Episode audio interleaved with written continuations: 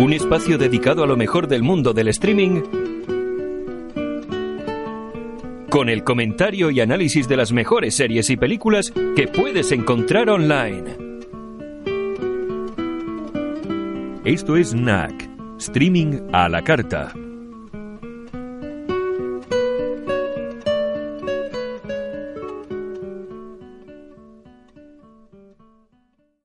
¿Qué tal, Martín? ¿Qué tal, Antonio? ¿Cómo andas? Bueno, pues aquí en casa, al igual que tú, supongo, pasando calor. Padeciendo. sí, digamos que estas pausas, este, porque hoy, este, como sabe, saben nuestros oyentes, es el último programa de la temporada, pero sirven en cierta manera para que recarguemos las pilas, pero también como para que no suframos tanto de calor porque es terrible. Grabar en, en, verano, gente, es terrible porque no puedes tener el aire acondicionado, ventilador, nada, puedes tener encendido y no basta con abrir las ventanas, porque si abres la ventana entra más calor. Así que estamos media penumbras, por lo menos yo estoy en penumbras, ¿no? Con, con, la cortina bajada y este y pasando calor, eso sí. Bueno, yo más o menos igual. Yo tengo el aire acondicionado puesto, pero tengo el, el, el, living, como se dice en inglés, el del salón aquí en España. O sea, pero aquí prácticamente no me llega nada. Claro. Como, como dice el de la habitación en la que grabo, no puedo ponerlo porque evidentemente se escucha con el, con el micrófono. Claro, claro. Y como bien dices, pues aquí padeciendo calor. Pese a eso, hay 26 grados y medio aquí en la habitación. No, está mal. bueno, volviendo al este último programa de NAC, eh, es un especial. El, tú me comentaste que eh, tras el lanzamiento de la película de 2019 que eh, querías hacerlo y aquí está para cerrar esta tercera temporada. Así es, Antonio. Dumbo. Dumbo. Vamos a hablar no solo de la película estrenada hace poquitos meses, que ahora justamente está saliendo en streaming, sino también de la película original de 1941, una película que ya tiene casi 80 años. Y que yo he vuelto, a ver hace unos días. Y bueno, si te llama la... Entre las cosas se nota que tiene esos años, pero bueno, eh, también se nota la mano de Disney y, y lo buena que es, ¿no? Efectivamente, Antonio. Bueno, pues, perdón. No, no, no, lo que quieras decir. No, te, iba a decir que si quieres que escuchamos el tráiler, pero me iba a decir tú otra cosa. No, es lo mismo, así que sí. Vayamos al tráiler entonces. Fue entonces, le damos al play y lo escuchamos. El tráiler, supongo, de la película de 1940. Efectivamente, empezamos este, por orden cronológico. Pues lo escuchamos. Llega a las pantallas Dumbo, la estrella del circo en la película estrella de la temporada. Las peripecias de un pequeño elefante con un gran problema. Dumbo, despreciado por todo el circo. Bueno, por casi todo.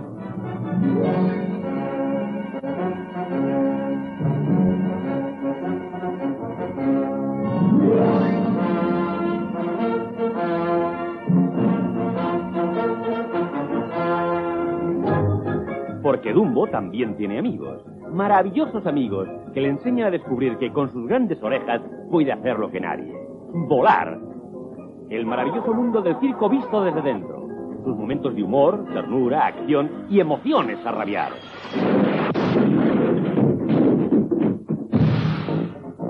El patito feo se convierte al fin en la estrella más radiante del circo.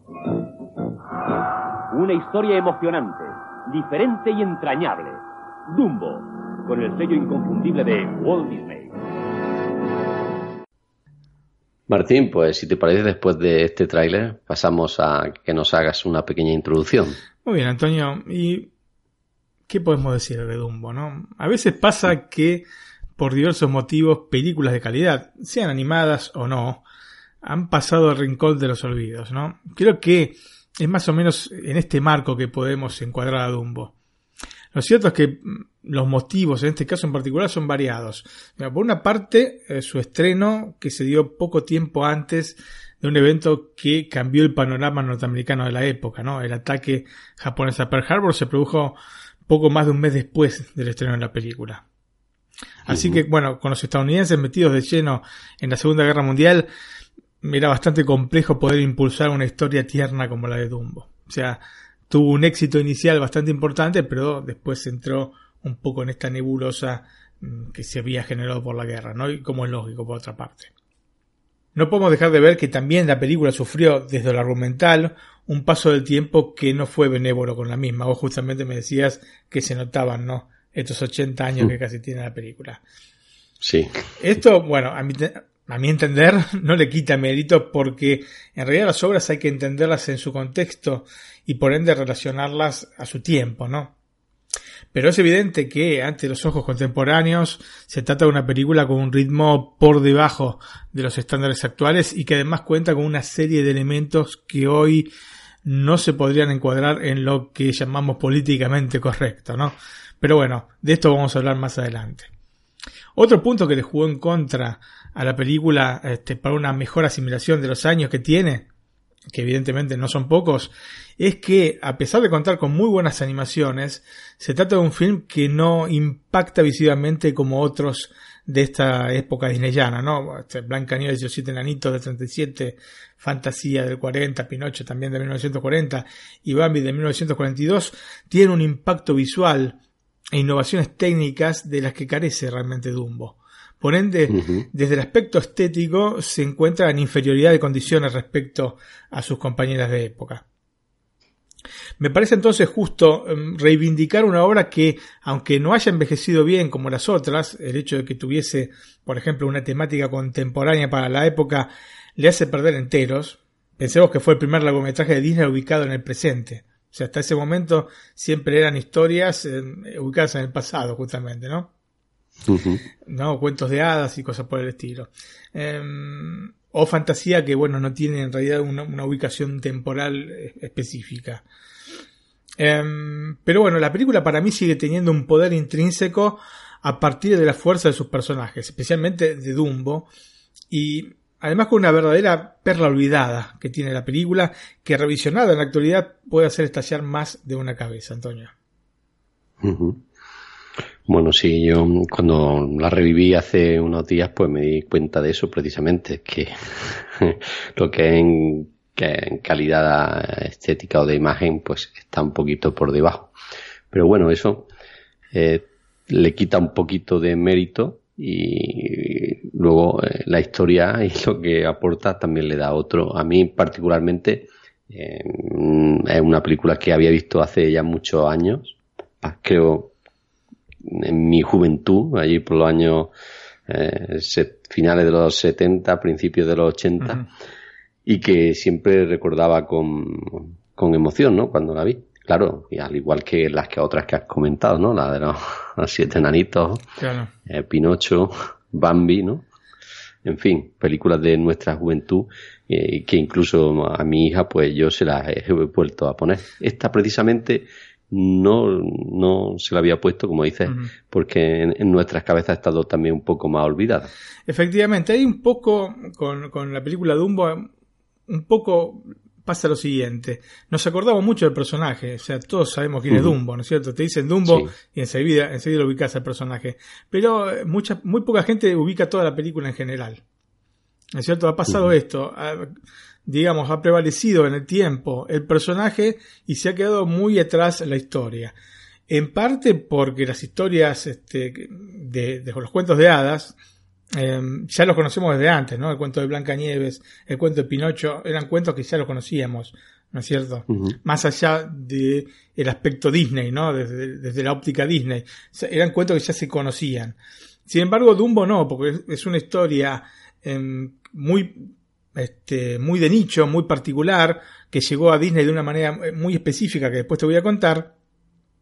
Y no era un cuento de hadas que ya conocíamos de anterior, anteriormente, mejor dicho.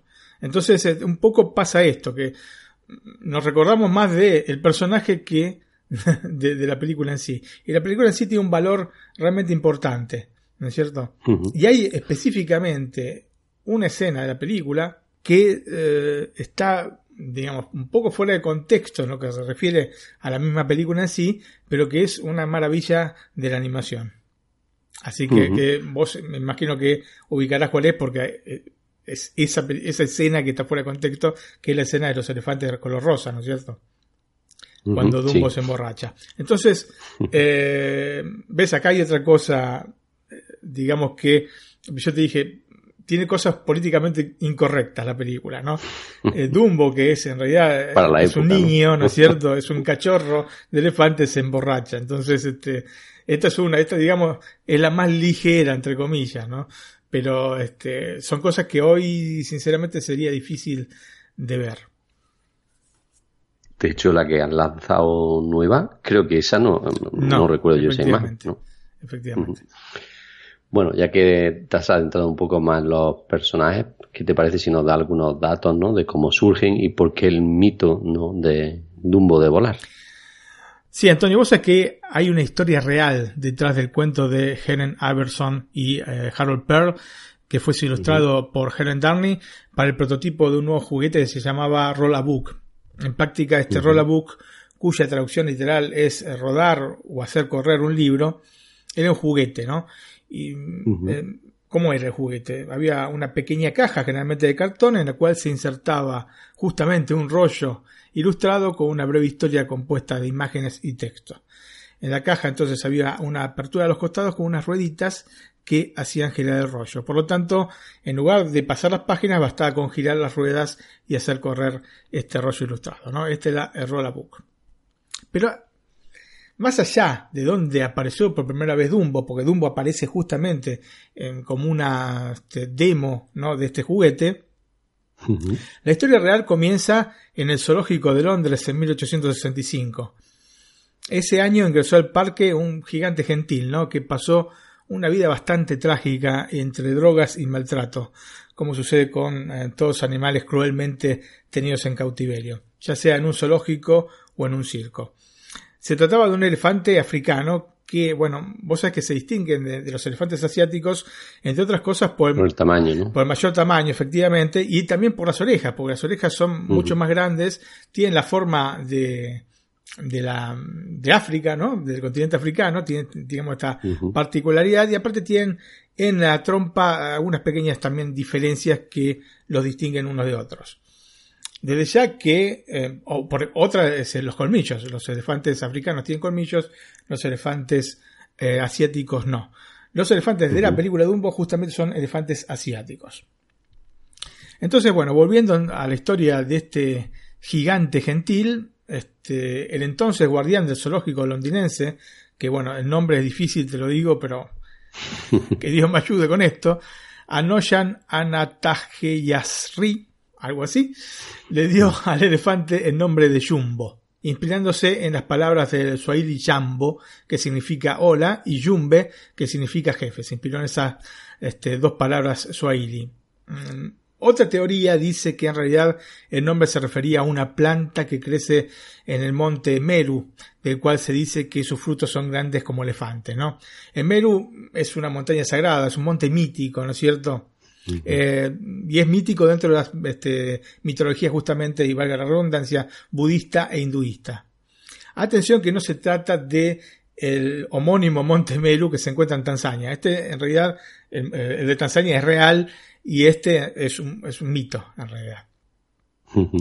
Jumbo era un elefante enorme. De hecho, es eh, por el nombre de este elefante que en la actualidad se usa este término en inglés para describir algo de grandes dimensiones como entre otras cosas eh, los aviones de gran capacidad, ¿no? Los Jumbo, el Jumbo 747, ¿no es cierto? El 757 son siempre Jumbo.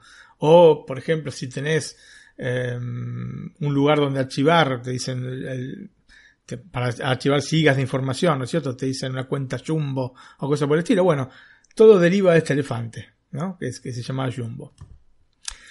Eh, Jumbo nació en Sudán en 1860 tiene una historia muy, muy triste, Antonio, como todos los animales este, de zoológicos de esa época, ¿no? Eh, fue capturado luego de que el cazador de elefantes, Tajer Sheriff, eh, matara a su madre. Luego fue vendido a un comerciante italiano, que lo vendió a un comerciante alemán, que posteriormente lo vendió al zoológico Jardin des Plantes de París, que a su vez lo vendió al zoológico de Londres, donde se convirtió en una celebridad a partir justamente de su extraordinario tamaño, que llegaba a cerca de 4 metros de altura. Uh esta altura pensemos que los elefantes africanos de la misma edad llegan a lo sumo a dos metros y medio, así que estamos hablando verdaderamente de un gigante. Em, y aparte si pensamos que crecen hasta los 40 años los elefantes y que Jumbo murió a los 24, se puede decir que se trataba de un ejemplar de magníficas dimensiones. O sea, un ejemplar ya joven que era muy, mucho mayor, mucho más grande de lo que en realidad son los especímenes este, de esa edad. Así que era impresionante. En el año 1882, Jumbo fue vendido por el zoológico al Barnum and Bailey Circus de los Estados Unidos por unas 2.000 libras esterlinas. Eh, el Barnum and Bailey Circus eh, es un circo que dejó de existir en el año 2017 luego de 146 años de actividad. O sea que era un, circo que ya en ese momento quizás fuese incipiente, pero que, digamos, duró muchísimos, muchísimos años. ¿no? Un circo muy tradicional. Eh, y bueno, para que no se fuese, vos sabés que había generado una relación empática con este, el pueblo londinense y 100.000 chicos le escribieron a la reina Victoria suplicándole de no cederlo. Pero bueno, la reina hizo caso omiso este, a los pedidos de este, la gente y este, embolsó las 2.000 libras esterlinas, Antonio. que se va a hacer, así son las cosas, ¿no? Vos sabés que, bueno, los zoológicos...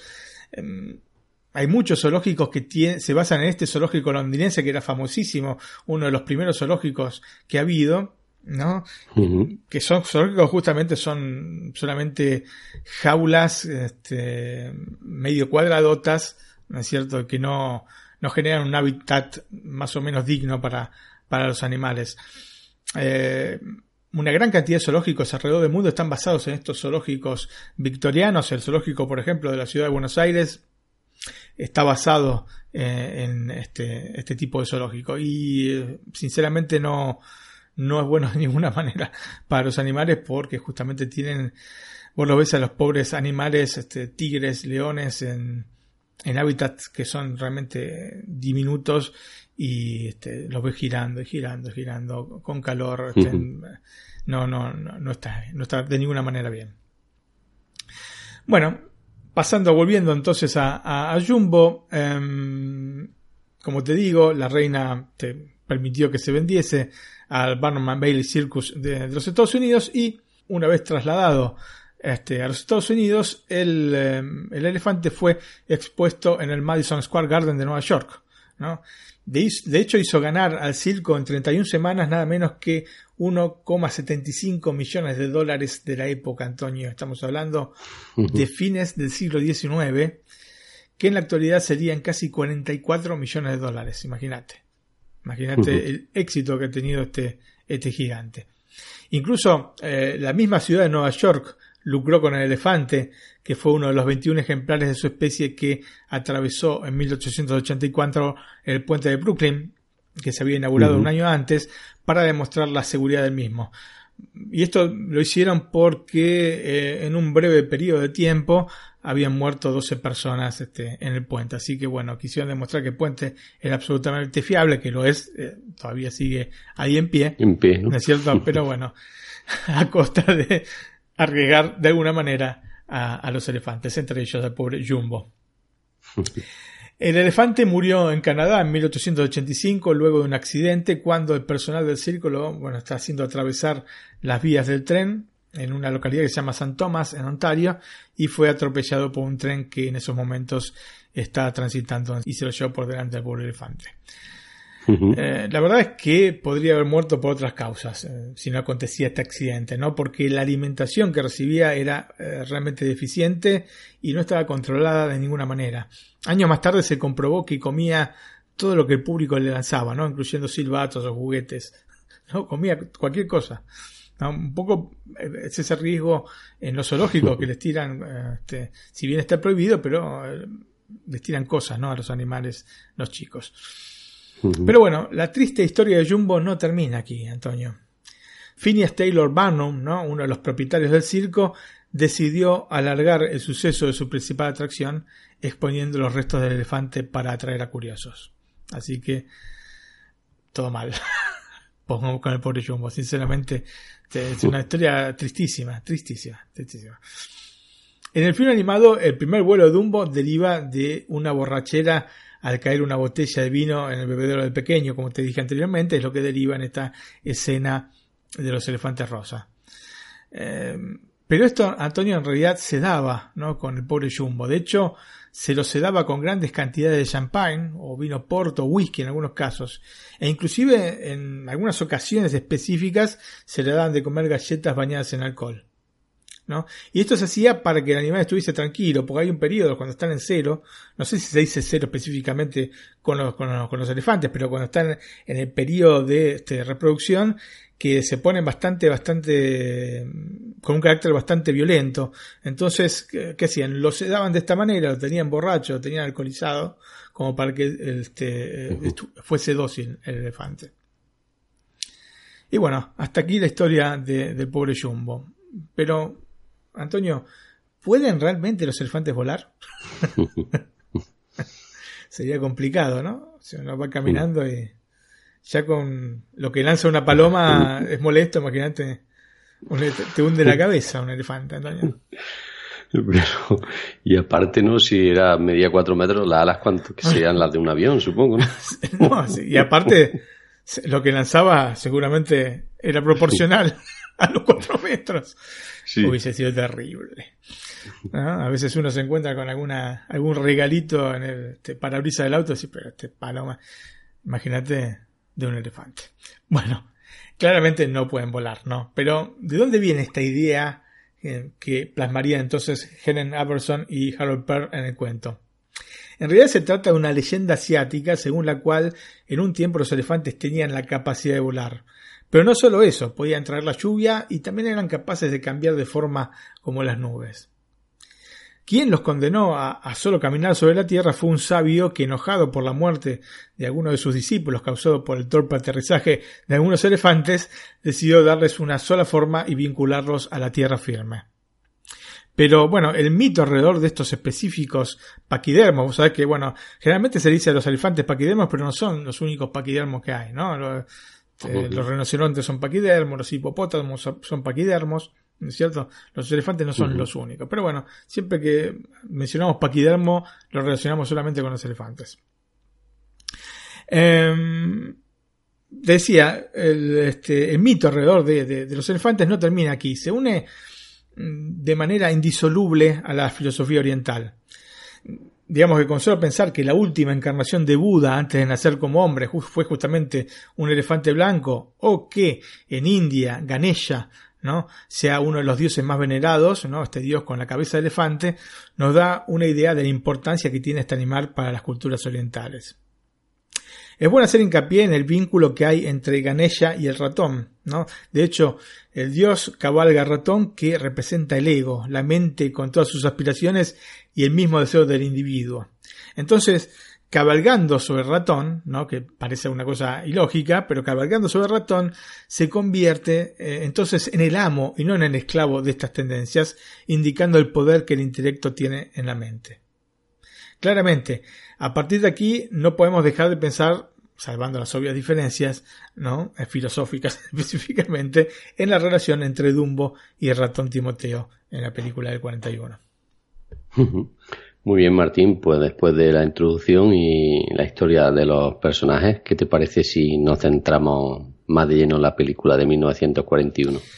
Ok, Antonio, mm, la historia de Dumbo comienza entonces cuando este prototipo de Rolla Book que te comenté anteriormente eh, ¿no? este librito que se corría con este, las rueditas, llegó a las manos de Walt Disney a través de un empleado de la empresa llamado John Clark Rose. El libro Arroyo contaba con ocho páginas solamente que componían la historia de Dumbo, que en realidad eran ocho dibujos con un texto realmente escueto. Eh, luego se realizaría una edición impresa este, realmente limitada, creo que hicieron mil copias con 36 páginas, ¿no? incluyendo las tapas. O sea que eran 32 más las 4 de la tapa, era realmente poquito a poquito este, lo que abarcaba el libro, una edición que fue editada por Whitman Publishing Company, cuya historia, ¿no? la historia de, Dumbo está un poco más desarrollada que en la del Rollabook y se asemejaba a la que iba a tener el film del cual tomó inspiración. O sea que eh, estaba el Rollabook, este, empezaron a hacer la, película, después sacaron el libro en base este, a lo que a cómo se está desarrollando, mejor dicho, la película. Así que, como vemos, se trata de un cuento realmente corto porque debemos tener en cuenta que em, está dirigido a niños y que además está ilustrado. O sea, como te estoy diciendo, estas 32 páginas con poco texto e ilustradas. Pero aparte, la base en realidad son estas 8 páginas ilustradas. O sea que es realmente corto. O sea, yo leí em, toda la historia que está en el Rollabook.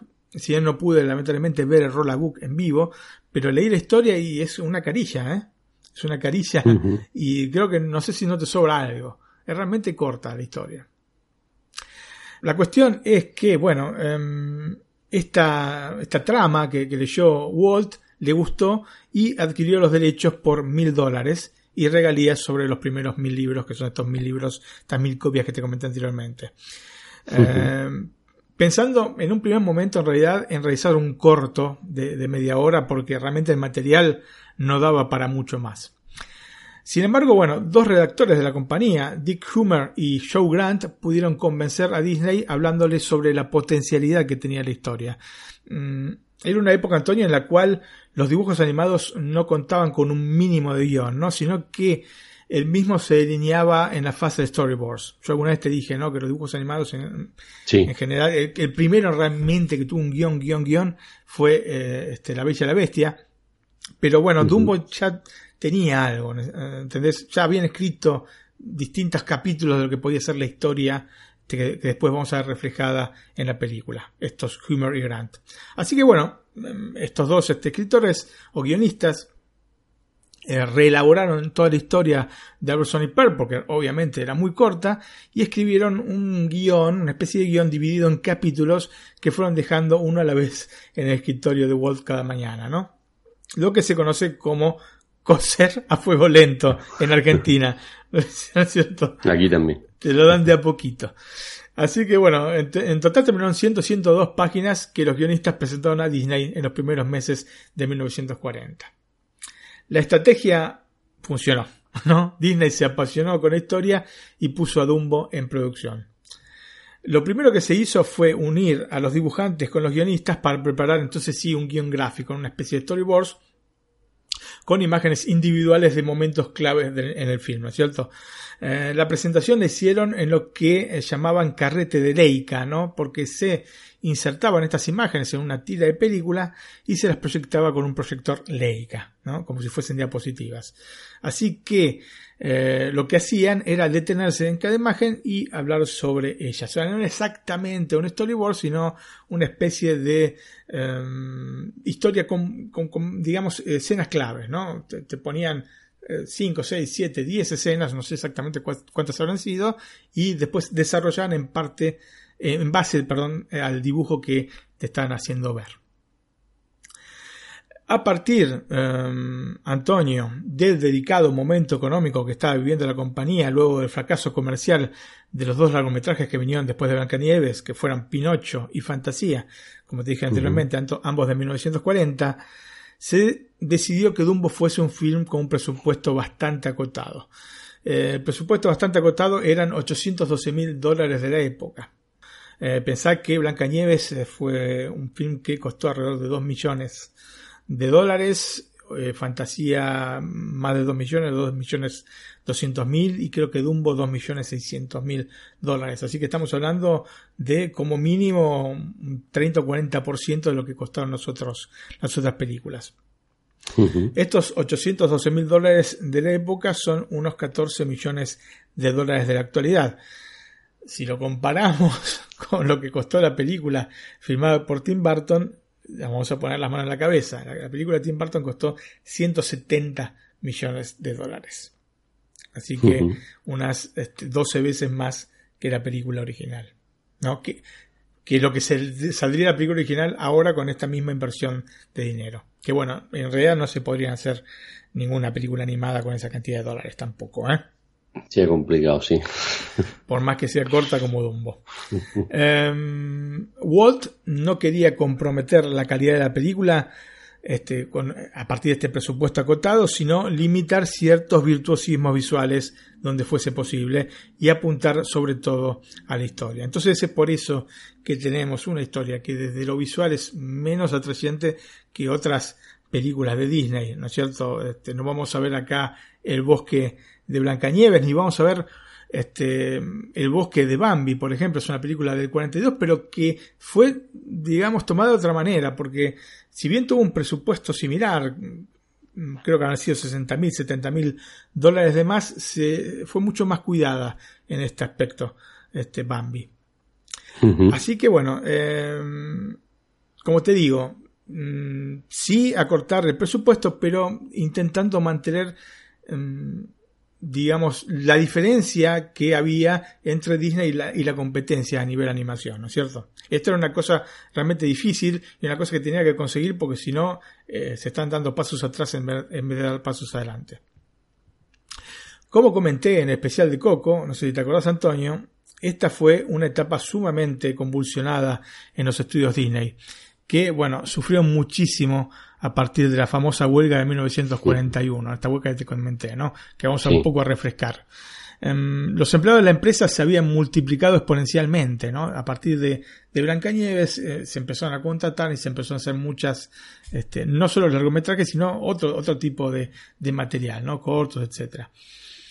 Eh, como dije en su momento, los salarios de los animadores eh, estaban entre los más altos del sector, ¿no? Pero igualmente vos sabés cómo es la cosa, ¿no? Había mucha gente que no estaba conforme.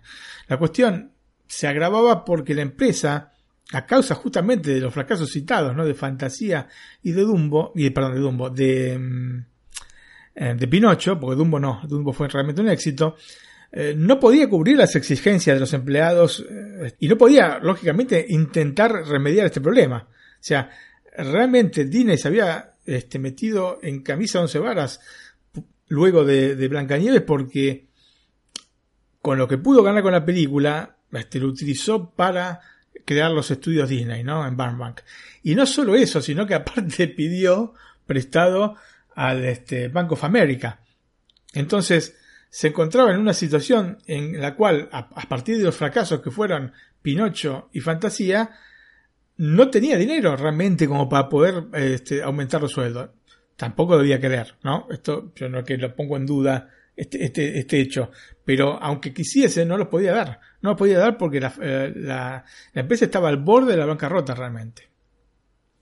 Bueno, Antonio, la cuestión es que Herbert Sorrell, el líder de la SCG, ¿no? Screen Cartoonist Guild, estaba intentando forzar la mano a Disney, obligándolo a unirse a su sindicato. Walt, sin embargo, no tenía la intención de ceder, principalmente porque eh, yo creo que no había comprendido la profundidad del malestar entre sus empleados y tenía la intención de crear un sindicato al interno del estudio dándole el rol mm, del líder de este sindicato a un este, artista de, la compañía que se llamaba Art Babbitt.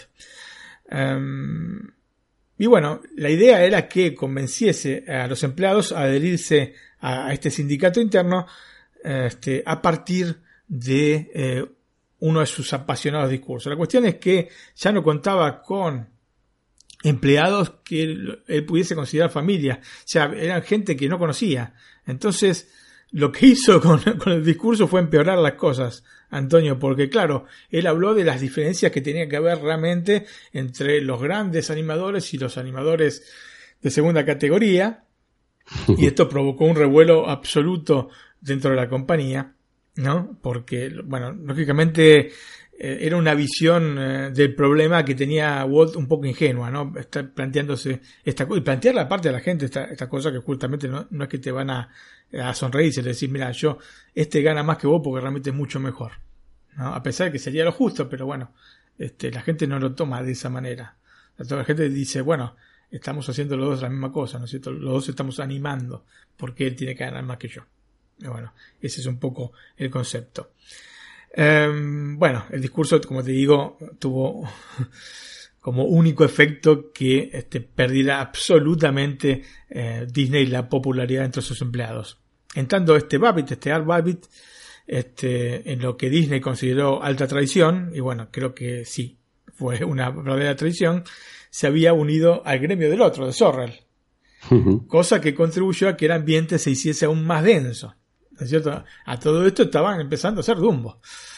Ball entonces lo despidió ¿no? a, este, a Babbitt el 28 de mayo de 1941 junto a otros 16 empleados y al día siguiente, como era lógico, comenzó la huelga instigada por el mismo Babbitt y claro está, por este otro Sorrell. Fueron el inicio de cinco semanas muy difíciles, ¿no?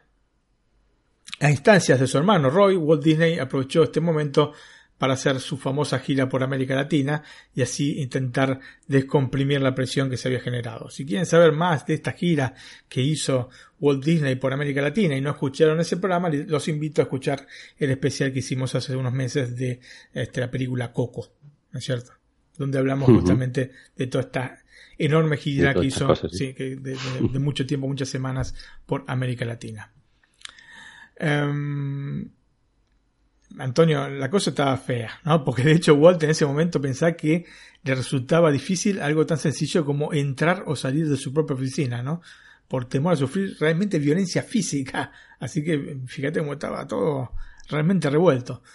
Eh, tanto es así que en la película, ¿no? que en Dumbo hay una referencia a esto cuando se ve la sombra de los payasos detrás de su tienda mientras están discutiendo sobre este, golpear al jefe para conseguir un aumento. ¿No? En un momento dicen, bueno, podemos este, hacer que Dumbo eh, sea una superestrella, lo, tiramos de cada vez más alto y bueno, nosotros vamos a hacer realmente ganar mucho dinero al, al circo le vamos a pedir al dueño que, que nos dé un aumento o si no lo golpeamos. Así que bueno, así de caliente estaba el ambiente, así lo hizo plasmar Disney este, en estos payasos que son claramente eh, los empleados de, de, la empresa, ¿no? Metafóricamente. Y bueno, finalmente hubo un punto final para la huelga cuando la Junta Nacional de Relaciones Laborales le exigió a Disney que firmara un contrato sindical. Y esto, bueno, Disney ya estaba en su viaje este, por Latinoamérica.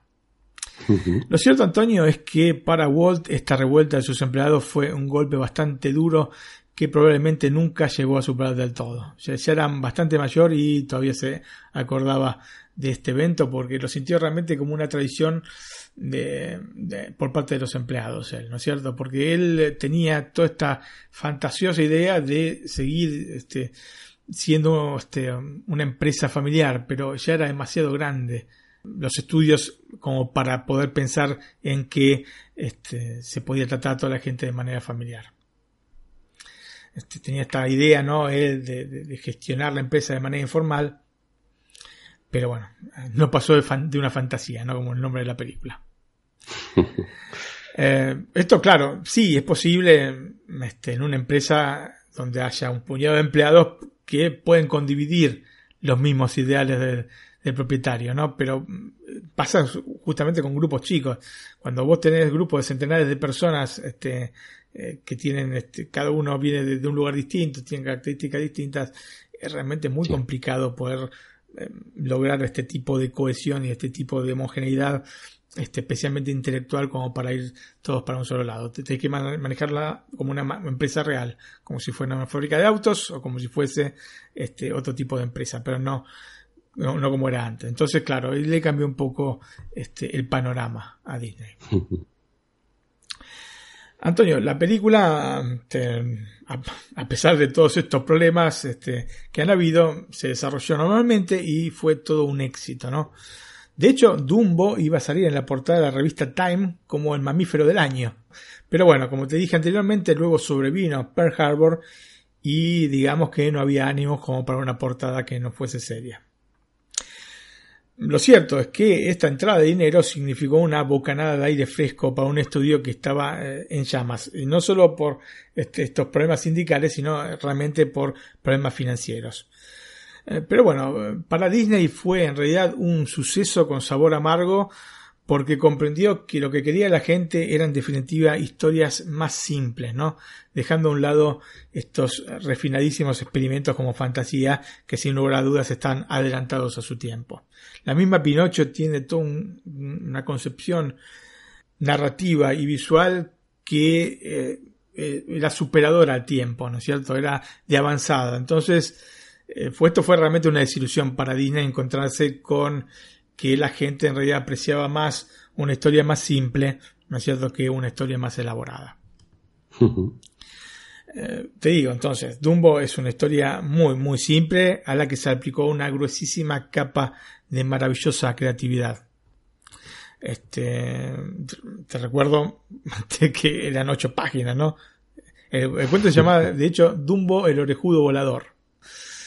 Em, pero bueno, a pesar de esto, se convirtió en la película preferida de Walt. Un poco quizás porque, em, a pesar de estas, de este sinsabor, de comprender que a la gente le gustaban las cosas simples, es una película que em, se fue, digamos, desarrollando de manera distinta dentro del estudio, porque no partía entonces de este concepto de este, historia de cuento de hadas, ni de, bueno, una cosa mucho más elevada como fantasía, sino que era muy simple, entonces de alguna manera llegó a tocarle la fibra íntima, porque aparte es una película muy tierna, ¿no? Dumbo, ¿no? El personaje es muy tierno, entonces lógicamente llega mucho al corazón de la gente. De hecho, bueno, la película influenció a grandes artistas que vinieron con posterioridad, ¿no? Uno de ellos es nada menos que John Lasseter, eh, que considera la película un verdadero modelo de lo que es una narración concisa. Tanto es así que eh, Lasseter lo utiliza. Lasseter, recordemos, es el, este, el fundador de, Pixar, ¿no es cierto? Sí, efectivamente estuvo como este jefe de Disney Animation, pero bueno, ahora sabes por estos problemas de, de, supuestamente acoso tuvo que renunciar hace ya un par de años que no forma parte o sí, pasó un par de años que no la, trabaja en, mismo en Disney, pero digamos que hizo efectiva su, su renuncia o su este, había pedido un tiempo este, de, licencia y a, principios de este año, ¿no? Finalizó y bueno, ya no volvió a la empresa. Em, y bueno, te digo que usaba Dumbo como este, este ejemplo de narración concisa este, y lo utilizaba como referencia cuando instruía nuevas camadas. Tanto bueno en Pixar como en los estudios Disney. Um, se usó para la película una técnica de fondos de acuarela que también fue imitada en el último gran largometraje animado de manera tradicional por la empresa, que es Lilo y Stitch. Para mí es el, el último periodo de Disney de animación tradicional. ¿no? Después salieron otras películas, pero yo creo que no están al nivel de Lilo y Stitch, que es del año 2002. Después salió, creo que Las Vacas Vaqueras, ¿no? Eh, se llamó así en Argentina. y después y después me parece que La princesa y, la rana. Pero que salieron, fueron esas y, ya no, no, sacaron más películas animadas este, tradicionalmente o en 2D. Y esta Lilo Stitch está justamente hecha. Em, tiene muchas cosas en común, porque tiene todos personajes redondeados, muy redondeados. La película, muy amenos, hasta los villanos son este, lindos para ver, ¿no es cierto? Y y también fue hecha con, con, acuarela, ¿no? Con los fondos pintados en acuarela. La vaca vaquera, zafarrancho en el rancho. Aquí en España. Claro, porque yo ya estaba viviendo acá. Estaba pensando, digo, la vaca vaquera. Lo que pasa es que yo ya vivía en Italia y acá se la llamó Mucchia la Riscosa. Es el título en italiano. ¿Traducido? Bueno, la traducción sería vacas al rescate o algo por el estilo, Antonio. Así que, bueno, se ve que en cada, en cada puerto... La interpretación en cada país. Es una película de las peorcitas de la historia de, la compañía, ¿no? Lo que pasa es que Disney tiene la característica de que todas las películas animadas, largometrajes, son clásicos. O sea, los clásicos no son clásicos porque la gente los ha convertido en clásicos, sino que son clásicos porque son largometrajes. O sea, cualquier largometraje de Disney que salga, ¿no es cierto?, animado, es un clásico, automáticamente. Aunque sea una película de baja calidad como, como la que se llama. Rancho en el rancho. Ah, claro, Rancho en el rancho. O las vacas vaqueras o Muque la riscosa. Bueno, Antonio, la cuestión es que, este, como te digo, mm, digamos que Lilo y Stitch toma un poco la posta que había dejado, que me parece, te repito, de las últimas películas que hizo Disney, la mejor, tomó este, esta posta que le había dejado en, su momento Dumbo con estos fondos este, animados, eh, con estos fondos, perdón, en, pintados en acuarela. Algunos personajes de la película fueron utilizados, de Dumbo, ¿no es cierto? Fueron utilizados en otras producciones. Por ejemplo, la cigüeña apareció en el corto Lambert, el león cordero. No sé si alguna vez lo viste, este corto. Era un, era un leoncito que había sido criado con corderos, entonces este, no era feroz. era bueno. Era un león bueno y que no comía a los demás corderos y que de hecho balaba, ¿no? Este, no, este, no rugía. No sé si te acordás de, este corto, Antonio. Muy, muy gracioso. Si no te acordás, búscalo. Seguramente estará en YouTube. Sí, bueno, sí. Me acuerdo de haberlo visto, pero. de haberlo visto así, creo que por YouTube, como dices alguna vez de estos que me comentas y los veo, pero. Claro. Mira, eh, eh, lo que pasa con los cortos es que si no hay un digamos, o una película o algo que los, los junte de alguna manera, que los que los meta uno después de otro, entonces es muy difícil este saber este si viste no, no saber si viste uno pero sí este tener la certeza de que viste todos los este, los cortos de Disney. O sea lo que tiene que hacer es comprar hay unos packs bueno esto no forma parte de las este, CD Symphonies, pero bueno, es una cosa que yo les recomiendo tantísimo. CD Symphonies son una serie de, dibujos, después este, lo comento, de una serie de dibujos animados que realizó Disney en sus primeras, bueno, quizás no en las primeras, primeras épocas, pero eh, digamos en la década del 30, eh, muy, muy divertidos. Son todos cortos, ¿no? Hay algunos en blanco y negro, hay otros en colores, y están agrupados en una colección que sacó Disney hace unos años en DVD, ¿no? que son eh, dos o tres discos que tiene todos estos cortos, que yo les recomiendo si la encuentran comprarla porque son realmente maravillosos. Em, como te decía, Dumbo entonces apareció, em, la cigüeña de Dumbo había aparecido en este Lambert, Dumbo apareció en Quien engañó a Roger Rabbit, ¿no es cierto? En un momento aparece por una ventana Dumbo. Y, uno de los protagonistas dice, lo bueno que de Dumbo es que lo, lo puedes alimentar con, con maníes, no tenés que pagarle. Así que este hizo desaparición y bueno, y, en tantas cosas, quizás no en películas, pero sí en un montón de, de, afiches y cosas por el estilo, porque es un personaje realmente entrañable.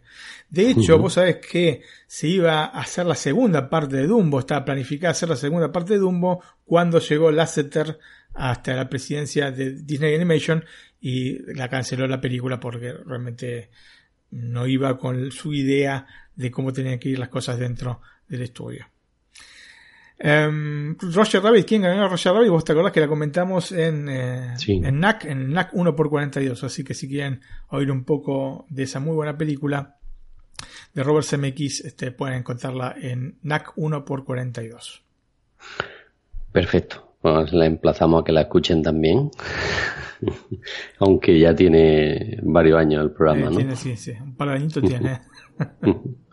bueno, eh, ya lo hemos comentado aquí en este programa, la animación de la película es un poco inferior a las que se lanzaron por esas fechas, ¿no? Pero bueno, ya nos has dado un poco algunos datos. Si te parece, nos das algunos más por, este, por qué se hizo, ¿no? Efectivamente, Antonio. Bueno, em, todo parte de este presupuesto limitado que se destinó para Dumbo, ¿no?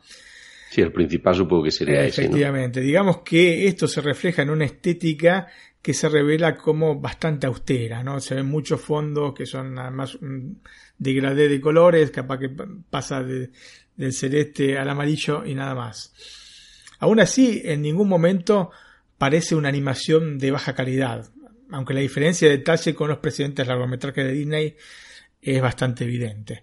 Em, como te dije, los fondos también se pintaron con acuarelas, que eso es una técnica que se utilizaba solamente para cortos, ¿no? Pero que en los largometrajes eh, se había dejado utilizar recurriendo fundamentalmente a la bastante más costosa pintura al óleo. Entonces, claro, son una serie de cosas que hacen bajar la calidad de la animación pero no este, inciden en este, la diferencia que hay entre las animaciones de Disney de la época, perdón, entre las animaciones de Disney, que obviamente de la época, y las animaciones de la competencia. Las animaciones de Disney están muy por arriba de las de la competencia, y esto eh, pasó igualmente con Dumbo, aunque tuviese, digamos, un tratamiento eh, específico, digamos que menos dedicado y delicado sobre este tema. Irónicamente, Antonio, a pesar del ahorro, los cuadros de la película se encuentran entre los más valiosos este, que hay en el mercado porque la paleta de colores utilizada propició un veloz deterioro, ¿no? Y aparte, colores, eh, em, si bien eran colores bastante, bastante fuertes, ¿no? Se ve que las tonalidades propiciaron que fuesen perdiendo este, calidad con el correr del tiempo. Además, algunas de, las, este, de los cuadros habían sido usados por los artistas para quitarse pintura de las manos, ¿no?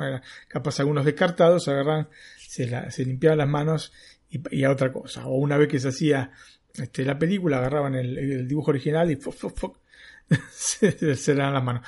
Y bueno, son estas cosas que pasan, ¿no es cierto? Eh, para ahorrar también se utilizaron menos cuadros de los denominados between, Vos, alguna vez yo te comenté esto, son, eh, vos sabés que en la animación vos tenés un cuadro de partida y un cuadro en el que finaliza, ¿no? Que son dos puntos claves en la animación. Entonces, entre el primer cuadro y el último tenés una serie de dibujos, ¿no es cierto? Que tienen que ser 24 por este, cada segundo.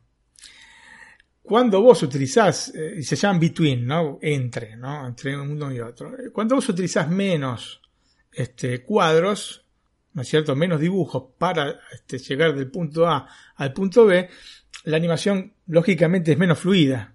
¿no? Y esto es lo que pasó. Hay unas animaciones que son menos fluidas que en otras películas de la compañía. Te repito, mejores que este, la de la competencia, pero mm, no tan buenas como la de la misma, eh, los mismos largometrajes de Disney. Y esto, bueno, notarás, no quiere decir que estuviese mal animada. ¿No? Eh, pero bueno, este, la diferencia se puede notar, ¿no? En una fluidez inferior con respecto a, otros grandes clásicos animados. El mismo diseño de los personajes, especialmente los seres humanos, es poco detallado, cosa que se aprecia tanto en los primeros planos como en los encuadres más amplios. No vas a ver este, seres humanos, eh, no, le vas a ver en muchos casos los ojos, ni esto es todo muy, muy difuso, ¿no es cierto? Como se ven este, los personajes de seres humanos dentro de la película y justamente es como para perder menos tiempo en este tipo de cosas. Se eligieron con acierto colores fuertes, pero bueno, tuvieron ese problema que te estoy diciendo, y formas redondeadas como para disimular las falencias dadas por el presupuesto. O sea, los colores fuertes, no tanto las, formas redondeadas, no. Los colores fuertes sí, disimulan este, las falencias del presupuesto porque lógicamente vos tenés una paleta de colores eh, digamos, menos extendida que las de otras películas, pero con colores fuertes que impactan en pantalla. Entonces, este, para eh, el que lo está viendo, si bien visivamente o visualmente las otras películas son superiores, esto por lo menos te salta a los ojos, ¿no es cierto? Estos colores fuertes. Entonces, de alguna manera equipararon este problema que tenían este presupuestario metiendo colores más fuertes y haciendo que sean más, en ese momento, más llamativos a los ojos. La animación de la película se benefició porque se cambió el acercamiento más serio que habían tenido los anteriores largometrajes, lo que le proporcionó a los animadores una mayor libertad de movimiento. Es decir, Dumbo es un film con una animación más cercana a, los 12 principios básicos de la animación, ¿no? que es uno de ellos es que, por ejemplo, las figuras se pueden estirar este, o encoger, este, tienen determinadas características que cuando vos estás haciendo una animación más realista las tenés que obviar. ¿No es cierto? Si bien se emplean, pero se emplean de manera mucho más contenida, ¿no? Yo qué sé. La Bella y la Bestia o las mismas películas que te estoy diciendo, Bambi, Blancanieves y este, Fantasía y Pinocho, tienen animaciones mucho más acotadas con, estos 12 principios básicos de la animación. Se utiliza algunos, pero por ejemplo, estos de que se estiran las cosas mm, se utilizan mucho menos. Y Dumbo empleó mucho esto. Em, de hecho, fue considerado como la última gran obra de este tipo de animación que estaba destinada principalmente a los cortometrajes. Claro, esto lo vas a ver mucho en, yo qué sé, cortometrajes de Bugs Bunny, ¿no es cierto? Cortometrajes quizás no tanto de Disney, pero sí este, de la competencia. Si bien, claro, te digo, son siempre cortometrajes, vas a verlo en las primeras películas de Mickey vas a verlo seguramente, este tipo de, de principios básicos de la animación. Entre los nombres más importantes que formaron parte del equipo que llevó adelante la película encontramos algunos ilustres de esta primera etapa disneyana, entre ellos Fred Moore y Norman Ferguson, que habían trazado las reglas del cine animado a partir de los años 30.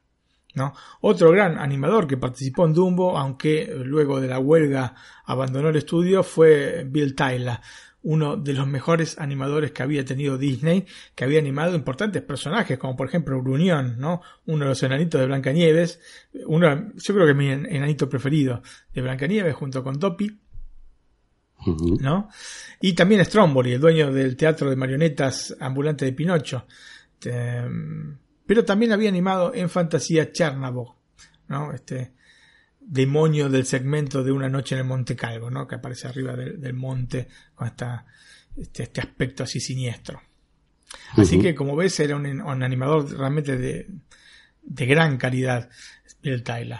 Eh, y Bill Tyler eh, animó nada menos que eh, a Dumbo dándole los tiernos lineamientos que todos conocemos. Pero claro, no llegó a terminar este, la película porque se fue del estudio. Y esto realmente fue una, una pérdida importante para, para Disney. Eh, debemos recordar que mientras se realizaba Dumbo estaba este otro gran proyecto y los digamos grandes animadores participaron en este otro proyecto que era la película Bambi. Y la película Bambi, digamos que tenía un sello creativo y estético que difería eh, de, este, de, la película Elefantito, con una animación de mayor realismo que terminó de dejar su sello este, en todo lo que sería la animación del estudio de ahí para adelante y que iba en clara oposición a la dirección que había tomado Dumbo este, con estas, este, que era más cercana a, la animación que se veían en los cortos, ¿no es cierto? La animación de Bambi es la animación que se va a tomar de ahí en adelante en las películas de Disney, ¿no es cierto? Que ya se había empezado a, tomar, quizás un poco menos rígida en películas como este, Blancanieves y este Pinocho. Yo mencioné esta porque lógicamente era la película que había en la época, no había salido ni La Cenicienta, que de 1950, ni Alicia en el País de Maravilla, ni Peter Pan, entonces tenemos que atenernos a lo que había en ese momento, Antonio. Muy bien, Martín, ya nos has dado algunos datos de los personajes, pero creo que es mejor centrarnos en cada uno de ellos. Bueno, Antonio, vamos a mencionar eh, tres personajes y tres grupos de personajes. Primero, lógicamente, Dumbo, ¿no? Y, a partir de un dibujo sencillo, trazado con pocas líneas, Dumbo logra el objetivo que se plantearon los animadores de Disney, que era el de generar una empatía inmediata, tanto en el público infantil como también en el público adulto. Esto se logró gracias a dos elementos básicos. En primer lugar, es más fácil amar a figuras redondeadas, ¿no? Yo te dije que Lilo y Stitch está lleno de estas figuras redondas. Tanto es así que, te decía, ¿no? El villano de la película lo amás también porque es redondo, todo redondo. O sea, no llegas a odiarlo, es siempre un personaje redondo. Eh, las figuras redondas eh, son percibidas por la gente como amigables, como seguras, como inofensivas, ¿no es cierto? Es por eso que las figuras redondeadas son el común denominador en personajes animados de bebés o animales inofensivos, ¿no es cierto? Son todos redonditos. Ahora te pido que te fijes en Dumbo, Antonio. Eh, el personaje no es algo redondeado, es absolutamente redondeado, son todos círculos, ¿no? Eh, no vamos a encontrar ningún tipo de forma angular, que bueno, pues las formas angulares es todo lo contrario a las redondeadas, ¿no? Transmite todo lo contrario. Desde el mismo sombrero hasta las patas de Dumbo están completamente hechos con círculos y formas redondeadas. Las patas que tendrían que ser más bien macizas y hasta diría rectangulares, ¿no? En la base, si vos te fijas bien, están también redondeadas en la base. Es todo redondo. Eh, el lógico complemento del personaje está dado por la forma en la que se mueve. Si observamos atentamente, el personaje se diseñó diversamente de cómo son en realidad los cachorros de elefante sea, si vas a ver eh, fotos o filmaciones de, cachorros de elefante, te vas a dar cuenta que las patas son largas, son largas como la de los adultos. No tienen patas cortas. Te, te fijas en Dumbo, tiene patitas cortas, ¿no es cierto? como, como, mi perra. yo, tengo un, un, pug y tiene las patitas cortas. Bueno, Dumbo tiene las patas cortas. Entonces, este, ¿qué, qué, qué logran con esto? Em, logran el efecto contrario que tienen las patas largas de los elefantes este, reales, cachorros, ¿no? Que les permite moverse con cierta agilidad. Vos lo ves caminar y correr y son bastante ágiles los, elefantitos. Em, y vos decís, ok, entonces si son así, una empresa como Disney, los animadores de Disney, que siempre se destacaron por observar detenidamente los animales este, antes de proceder a dibujarlos y animarlos, ¿por qué eligieron hacerle al pobre Dumbo estas patas cortas, no? Y lo hicieron para poder jugar con la ternura de los movimientos, ¿no? Estos movimientos desgarbados que tiene el personaje. Y, obviamente con la posibilidad de que se tropiece con las propias orejas. Si vos tenés patas más largas, aunque tengas orejas grandes, probablemente no, te tropieces con las orejas. Pero si tenés patitas cortas, lo más seguro es que te termine tropezando como si fuese que tuvieses un pantalón largo, ¿no es cierto? Es una torpeza en los movimientos que están asociados a la falta de confianza que tiene el personaje, que además se refleja en otras actitudes físicas que tiene Dumbo. Y que mágicamente desaparecen cuando vuela, es decir, en el momento en el cual está más seguro de sí mismo. O sea que eh, optaron por quitarle un poco de realidad a la animación del personaje, al dibujo mismo del personaje, acortándole las patas, pero el objetivo era, em, digamos, trazar o ayudar a trazar un mejor perfil psicológico del personaje.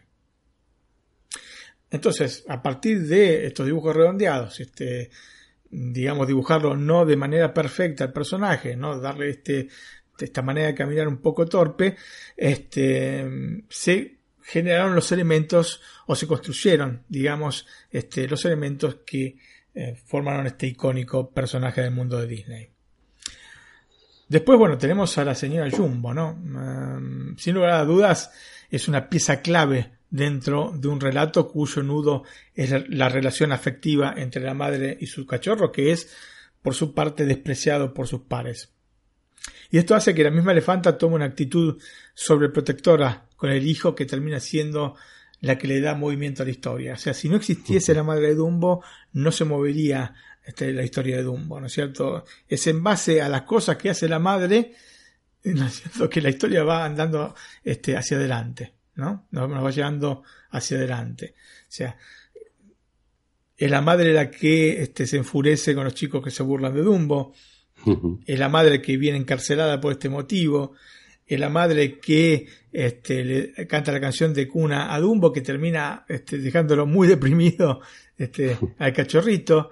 Así que como vemos, todo lo que, este, y, bueno, a partir de ese momento, digamos, de, em, digamos, de depresión que tiene el elefantito es que bebe agua, que el agua estaba este, mezclada con champagne, entonces se emborracha y ahí es donde, eh, digamos, aparece en la rama de un árbol, ¿no es cierto? Porque ha volado hasta ahí. Entonces, como ves, eh, la madre es importantísima dentro de la historia, ¿no? Le da el movimiento a la historia. También está dibujada con trazos simples donde van a predominar las curvas, porque lógicamente queremos que sea un personaje ameno para el público. Las proporciones del dibujo en este caso sí son equivalentes a la de un verdadero elefante. Y digamos que siempre me llamó la atención que de alguna manera la madre de Dumbo es dejada de lado por las otras elefantas, ¿no? Claramente este aspecto narrativo está aplicado para que consideremos a madre e hijo prácticamente como parias, ¿no? Sin ningún apoyo social, ¿no? Solos ante la adversidad. El, el único personaje que realmente está con ellos en estos momentos es Timoteo, ¿no? Y Timoteo, ¿quién es Timoteo? Ratoncito, ¿no? Dentro del imaginario popular, una de las reglas básicas en la relación entre especies animales es que los elefantes temen a los ratones, ¿no?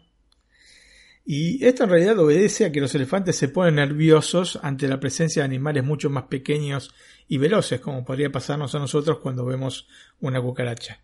¿No es cierto? Yo no sé si vos te alterás cuando ves una cucaracha, pero yo me altero mucho cuando veo una cucaracha. Esto es una cosa que me ha transmitido mi madre, pero yo te puedo asegurar que cuando veo una cucaracha, como viste, entro en modalidad pánico casi, Antonio. En modalidad pánico. No así con otros insectos, con cucarachas. El problema son las cucarachas. Y bueno, algo así lo que le pasa a los elefantes. De hecho, eh, yo no sé si conoces el programa de Discovery Channel Mythbusters o Los Cazadores de Mitos. de mitos ¿no? Sí, es un, programa que va al aire desde el año 2003. Excelente programa.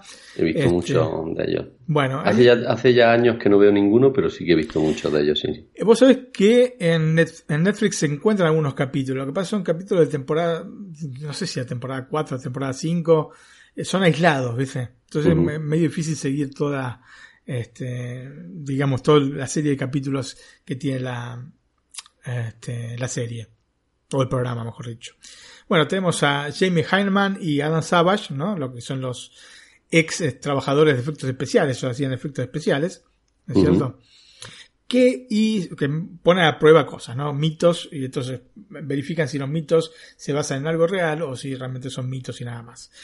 Entonces tomaron este mito de el elefante y el ratón, ¿no? Hicieron unas pruebas confrontando a un hámster con elefantes y sorprendentemente notaron que los paquidermos tendían a alejarse cuando veían a uno por sorpresa, un pequeño hámster blanco. Y lo hicieron varias veces, y varias veces, o sea, vos ves al elefante que va caminando, haciendo en dirección a una especie de coco que habían puesto, tiran el coco con un, con un hilo, queda el ratoncito que casi ni se mueve, y el elefante se va para atrás, ¿no? Este, y dijeron, bueno, ok, quizás es el factor sorpresa. Entonces probando de otras maneras y los elefantes realmente les rehuyen. Pero claro, es por este motivo, ¿no? Les rehuyen porque, este, digamos que eh, ven cosas correr chiquititas y le dan cierta cierto temor, no sé, no sé si pánico, pero sí, cierta cosa, cierta cosita, digamos, le da a los pobres elefantes. Así que bueno, le dieron al mito este, efectivamente el rótulo de plausible. Bueno, y entonces aquí viene todo esto, ¿no? Bueno, Timoteo, como sabemos, es un ratón, como te dije, y es divertido que justamente la voz de Dumbo sea justamente la de este personaje, la de un ratón, que en definitiva tiene un papel similar al de Pepe Grillo en Pinocho, ¿no? Aunque bueno, en realidad en este caso no actúa como representante de la conciencia este, y de la razón, sino como un compañero de aventuras en una actitud que es claramente menos acartonada que la de Pepe Grillo. Un colega que mm, en ciertos momentos saca la cara por el elefantito y por la madre, y especialmente por Dumbo, porque Dumbo no tiene la edad ni las armas como para defenderse solo y em, no habla aparte, ¿no es cierto? Y bueno, Timoteo se pone en un papel de defensor de, pobre Dumbo.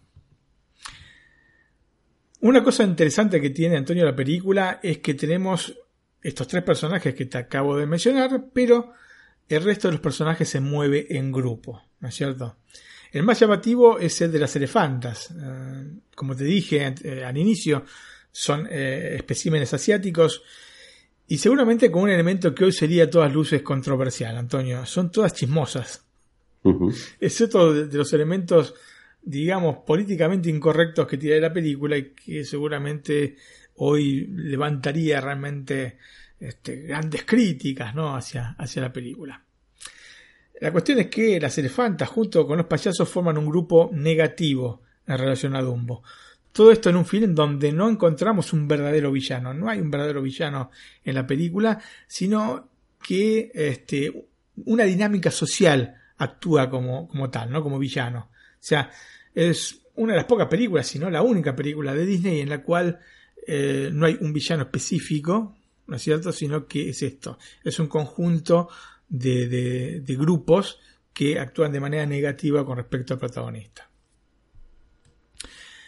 Tenemos los payasos también, ¿no? Como dije, también se mueven en grupo como las elefantas. Están representados como sumamente ignorantes, eh, y también como codiciosos. ¿no? Eh, no dudan un segundo en lanzar a Dumbo desde mil metros de altura porque los elefantes no sienten dolor según ellos, no son de goma. Se, pueden hablar y dice, si lo tiramos de 10 metros y la gente aplaudió, si lo tiramos de 20 metros va, a aplaudir el doble. Entonces salta otro y dice, no, de 40, de 80, de 100, de 1000. Y entonces salta uno y dice, pero no le va a hacer mal. Y dice, no, no, no, los elefantes no sienten dolor, son de goma. Ese es el nivel.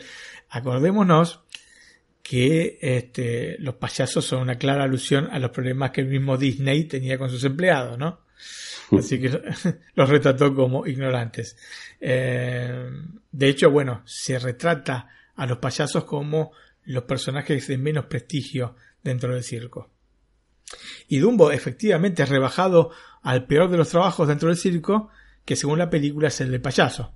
Aunque yo creo que hay trabajos peores que de payaso dentro del circo, Antonio. No sé, que levanta las, las suciedades que dejan los animales no debe ser este No debe estar más feliz que un payaso. sí, efectivamente.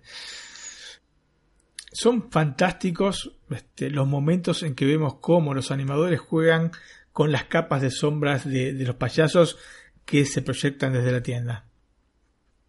Entonces vamos a notar disfraces en tonalidades más claras respecto a los mismos payasos o pilos ¿no? que tienen tonalidades distintas. O sea, la sombra no es una sombra entera, sino que son capas de sombra. Y bueno, se nota cuando se van quitando las distintas piezas que forman este, los disfraces. En un momento eh, hay uno que se quita una máscara, una máscara, te lo dije en italiano, una máscara de elefante, ¿no es cierto? Y que está en una tonalidad de gris o de marrón, en este caso, más, más clara. Y esto me pareció fantástico, ¿no? Un recurso fantástico, este, utilizando la imaginación y, este, digamos, unos colores y una animación más acotada, pero mucha imaginación, ¿no es para describir esta, esta, esta parte.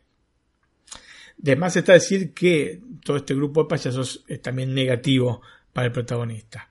¿no? No quieren tirar de mil metros. Bueno, ahora vamos a hablar de los cuervos, pero después vamos a hablar de la polémica que a posteriori se generó con estos personajes. No en el momento, ¿eh? repito, no en el año 41 cuando fue lanzada la película, sino posteriormente. Lo cierto es que eh, la principal escena que los involucra, que involucra a los cuervos, se convierte en esencial para el desarrollo de la historia. No nos vamos a encontrar con unos personajes de gran profundidad, pero sí muy divertidos y que se convierten en una especie de desahogo cómico para la trama, luego de la tristeza de la canción de cuna, ¿no? porque bien, después de, esta tristeza que genera la canción de cuna, después de la canción de cuna tenemos la escena de los elefantes rosas, que es realmente aterradora, y este, y después tenemos este desahogo cómico con la escena de los eh, cuervos. Así que bueno, este, son muy importantes dentro de la trama de la película. Bueno, Martín, supongo que, como muchas películas de Disney, la música estará en un punto superior, ¿no? Efectivamente, Antonio, uno de los puntos elevados de la película es sin duda la banda sonora, que por otra parte ganó el premio Oscar a la música original de 1941, bueno, el premio lo entregaron en 1942. La composición estuvo a cargo de Frank Churchill y Oliver Wallace, dos músicos importantes para el estudio. El primero estaba allí desde las Sinfonías Tontas, ¿te acuerdas que te había mencionado estas Sinfonías Tontas que estaban en los DVD? Que son estos cortos de Disney que, bueno, fueron 75 cortos desde el año 1929 al año 1939, o sea que empezaron poco después de los primeros dibujos de ratón Mickey, ¿no? De Mickey Mouse, y terminaron luego de el estreno de Blancanieves y, y los siete años Así que un periodo enorme de tiempo. Y yo, repito, aconsejo tantísimo comprar estos, estos DVD con las películas porque realmente valen muchísimo la pena. El segundo este, de estos compositores se convirtió, ¿no? estamos hablando, hablando de Oliver Wallace, se convirtió en uno de los compositores importantes de la empresa en toda la década del 40. Y a estos dos se agregó Ned Washington para realizar los textos de algunas de las canciones. Una de las particularidades de esta banda sonora es que en la mayor parte de los casos son cantadas fuera de campo, es decir, no están interpretadas por los protagonistas. Esto le confiere a esos momentos una especie de aspecto de videoclip, ¿no? O en todo caso de secuencias decididamente más reflexivas. Una de las canciones que iba a cantar este, el ratón Timoteo, que se iba a llamar Cantar una canción del queso, fue eliminada del corte final de la película porque no iba en línea con el resto del film. Así que justamente una de las pocas de los pocos momentos o hay una sola canción cantada este, por personajes en el film y si no son todas así cantadas fuera de campo este, la eliminaron que era la canción este, de ratón Timoteo. Em, como te digo Antonio es muy buena toda la banda sonora pero digamos que vamos a hacer hincapié en cuatro canciones que considero que son las más significativas de la película la primera que podemos mencionar es Casey Jr., es la canción de la divertida secuencia en la cual vemos a esta em, em, locomotora antropomórfica, ¿no? Que tiene una especie de, ojitos y cara y sonrisa, ¿no? este, que es la que transporta todo el circo por los Estados Unidos. Em, la secuencia en la que vemos a este personaje en realidad había aparecido en un film del mismo año realizado con técnicas mixtas. Eh, las técnicas mixtas es acción en vivo y animación que se llama El Dragón Chiflado. Esta película, que consta de varios cortos y un mediometraje, es en realidad un paseo por las instalaciones de los flamantes, flamantes en ese momento, este, eh, Walt Disney Studios de Burbank, California. ¿no? Estos estudios que le contaron una fortuna a Disney y casi la quiebra de la empresa. Una tercera parte de esta película, este, El Dragón Chiflado, está filmada en blanco y negro y en ella vamos a encontrar la escena de Casey Jr. de la película Dumbo, es la escena tal cual de la película Dumbo. ¿Y por qué la pusieron y la pusieron la película que este, en realidad estrenaron antes de Dumbo? La cuestión es que este, se muestra con esta escena em, la divertida tarea de la realización de los efectos de sonido en el cine, ¿no es cierto? Vos sabés que la hacen con... Bueno, ahora se hace digitalmente desde ya. Pero todavía eh, sigue habiendo gente que lo hace de manera tradicional y tiene elementos que fabrican como para hacer los pasos de los caballos, ¿no es cierto? O este, el ruido del viento, etcétera, etcétera, el agua, etcétera. Entonces, este, es muy divertido verlos hacer este tipo de cosas y en esta película, en esta El dragón chiflado, muestran la escena este, Casey Jr., la, escena donde está Casey Jr., o que aparece Casey Jr., este, con estas cosas divertidas que tienen este, los sonidos eh, en la secuencia. La canción, entonces, este, Casey Jr. fue compuesta por Oliver Wallace y el texto por los guionistas de la película, Joe Grant y Dick Humor. Y si querés, eh, la escuchamos, Antonio. Perfecto.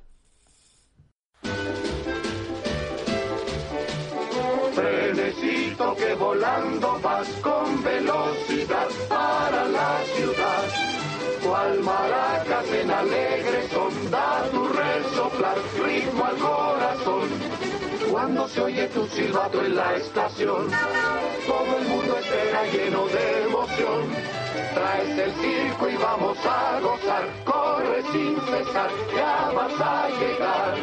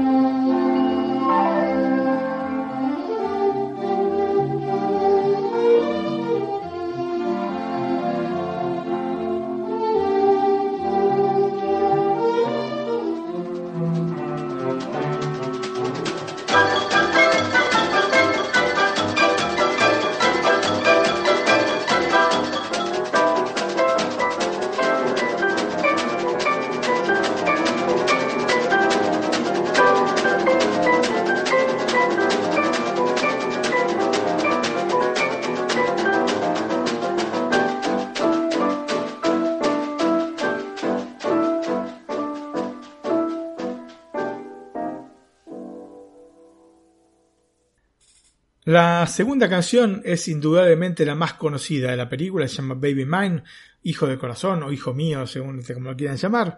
Es una canción dulcísima de cuna que le canta la señora Jumbo a Dumbo.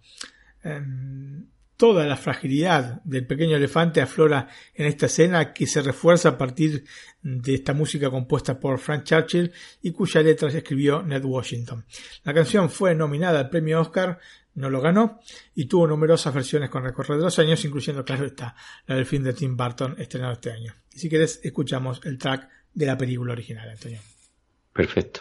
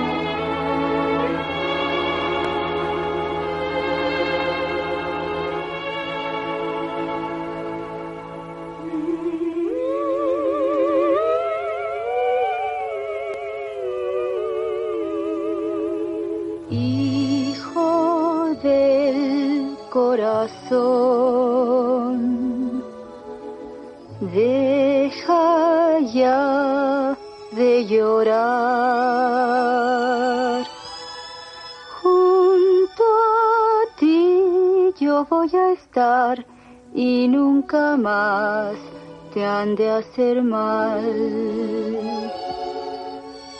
Tus ojitos de luz,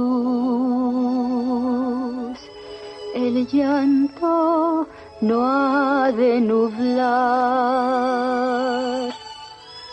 Ven aquí, mi dulce amor, nadie nos ha de separar.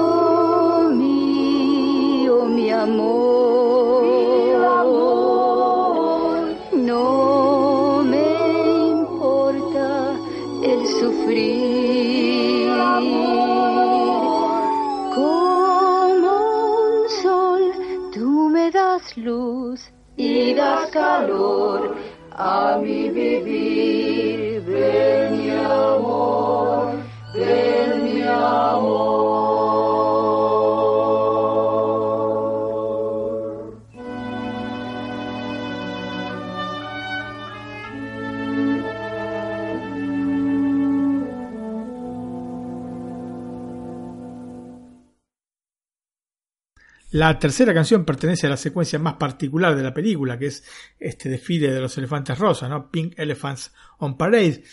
Es la escena en la que Dumbo y Timoteo, te repito, se emborrachan por accidente y sueñan con elefantes de color rosa. Es un momento de animación decididamente fantástico, este que quedó por siempre dentro de la iconografía de la animación. Una escena muy fantasiosa que parte de esta marcha con claros elementos oníricos e inquietantes figuras que encuentran divertido transfigurarse de manera cada vez más loca, ¿no? Lo que le da vida a imágenes abstractas y en cierto sentido hasta angustiantes. Todo dentro de un contexto claramente experimental. La canción fue compuesta por Oliver Wallace con letras de Ned Washington Y bueno, ahora la oímos, la canción, y más adelante vamos a adentrarnos específicamente en esta escena, porque me parece que, eh, aún fuera de contexto, sigue siendo la mejor escena de la película.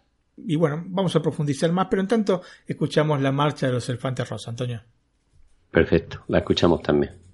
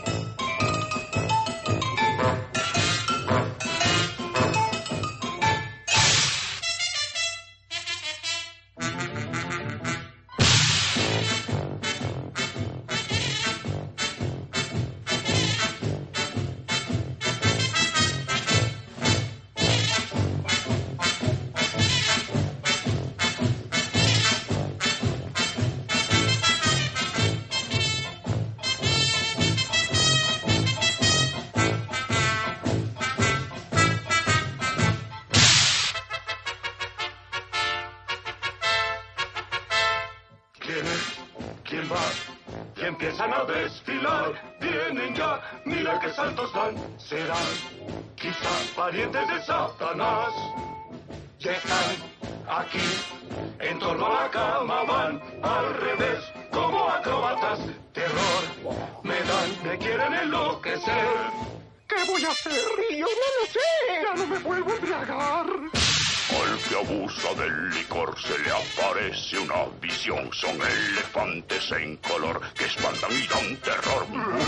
Yo que al diablo desafié y que en la cola le arranqué los paquidermos tricolor han hecho que pierda mi gran valor. ¡Ay, qué horror! Déjenme en paz, no puedo más. Ya se van, ya se van las ánimas del terror. Las ánimas. Las ánimas las ánimas.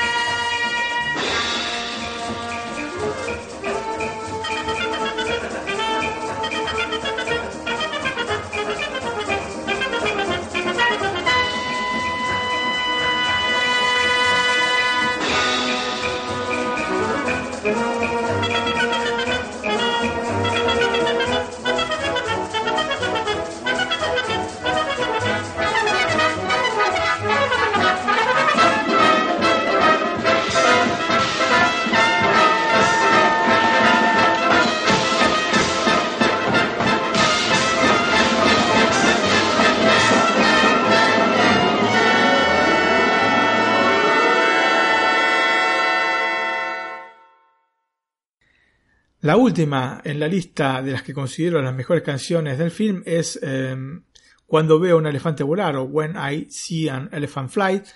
¿no? Es la única canción de la película que cantan directamente los personajes. Yo te dije que, bueno, está la posibilidad que estuviese esta otra escena con el ratón Timoteo que, bueno, después eliminaron. Así que la única que quedó es esta escena de los cuervos. Em, son un divertido grupo de cuervos que están inspirados en la comunidad afroamericana de la época. Esto será un tema importante cuando hablemos del doblaje este, de la película.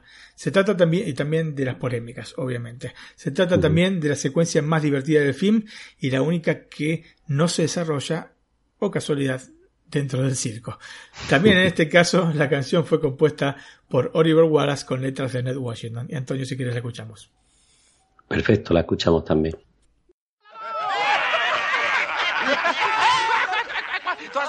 Elefante volar? No, pero vi volar un pescado. Y yo vi volar una cometa. y yo un platillo volador. Digo, yo también he visto eso. Yo oí a un ave hablar y hasta recitar. Y sé que agua con ojos hay, pero nunca vi ni espero ver a un elefante volar. ¿Qué dice, gitano? Dije que nunca he visto a un elefante volar. El tiempo vi volar y lo vi pasar y mi dinero vi volar sin aterrizar, pero nunca vi ni espero ver a un elefante volar.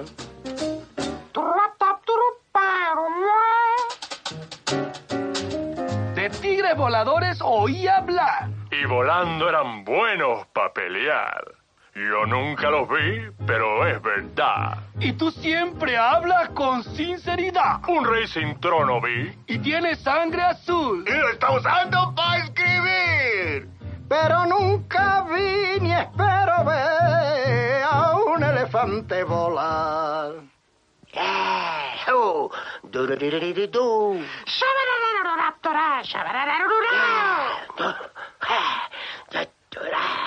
Yeah.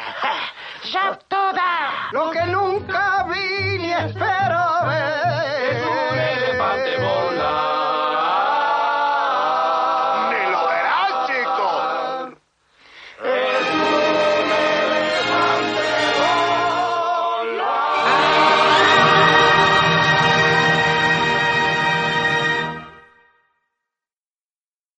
Muy bien, Martín. Pues después de la música, eh, bueno, ya nos has comentado algo, pero creo que es una de las películas animadas de menor duración de Disney.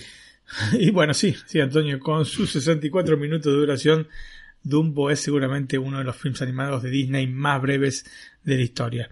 En este sentido, la RKO, que en ese momento era la encargada de distribuir los films de la compañía, quedó sorprendida, es una empresa que ya no existe más, pero que ha tenido grandes éxitos, como por ejemplo El Ciudadano Kane, ¿no es cierto? Y la distribución de las películas de Disney de la primera época.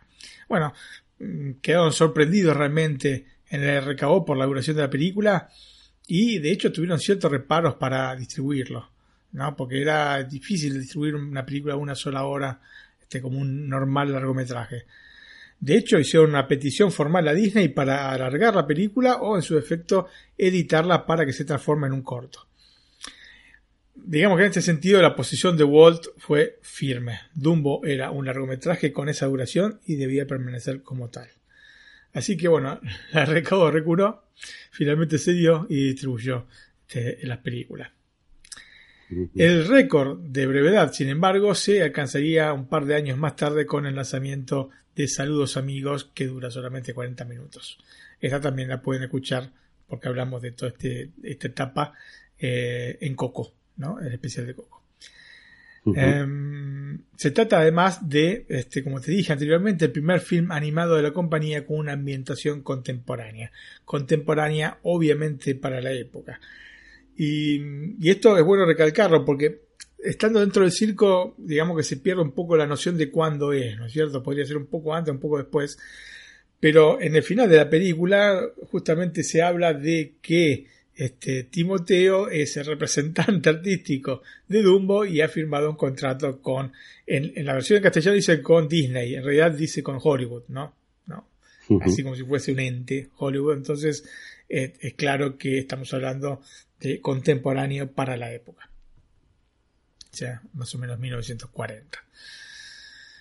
Brevemente, Antonio, Dumbo cuenta la historia de un elefante llamado Jumbo Jr. que es segregado por la sociedad circense por poseer estas dos enormes orejas.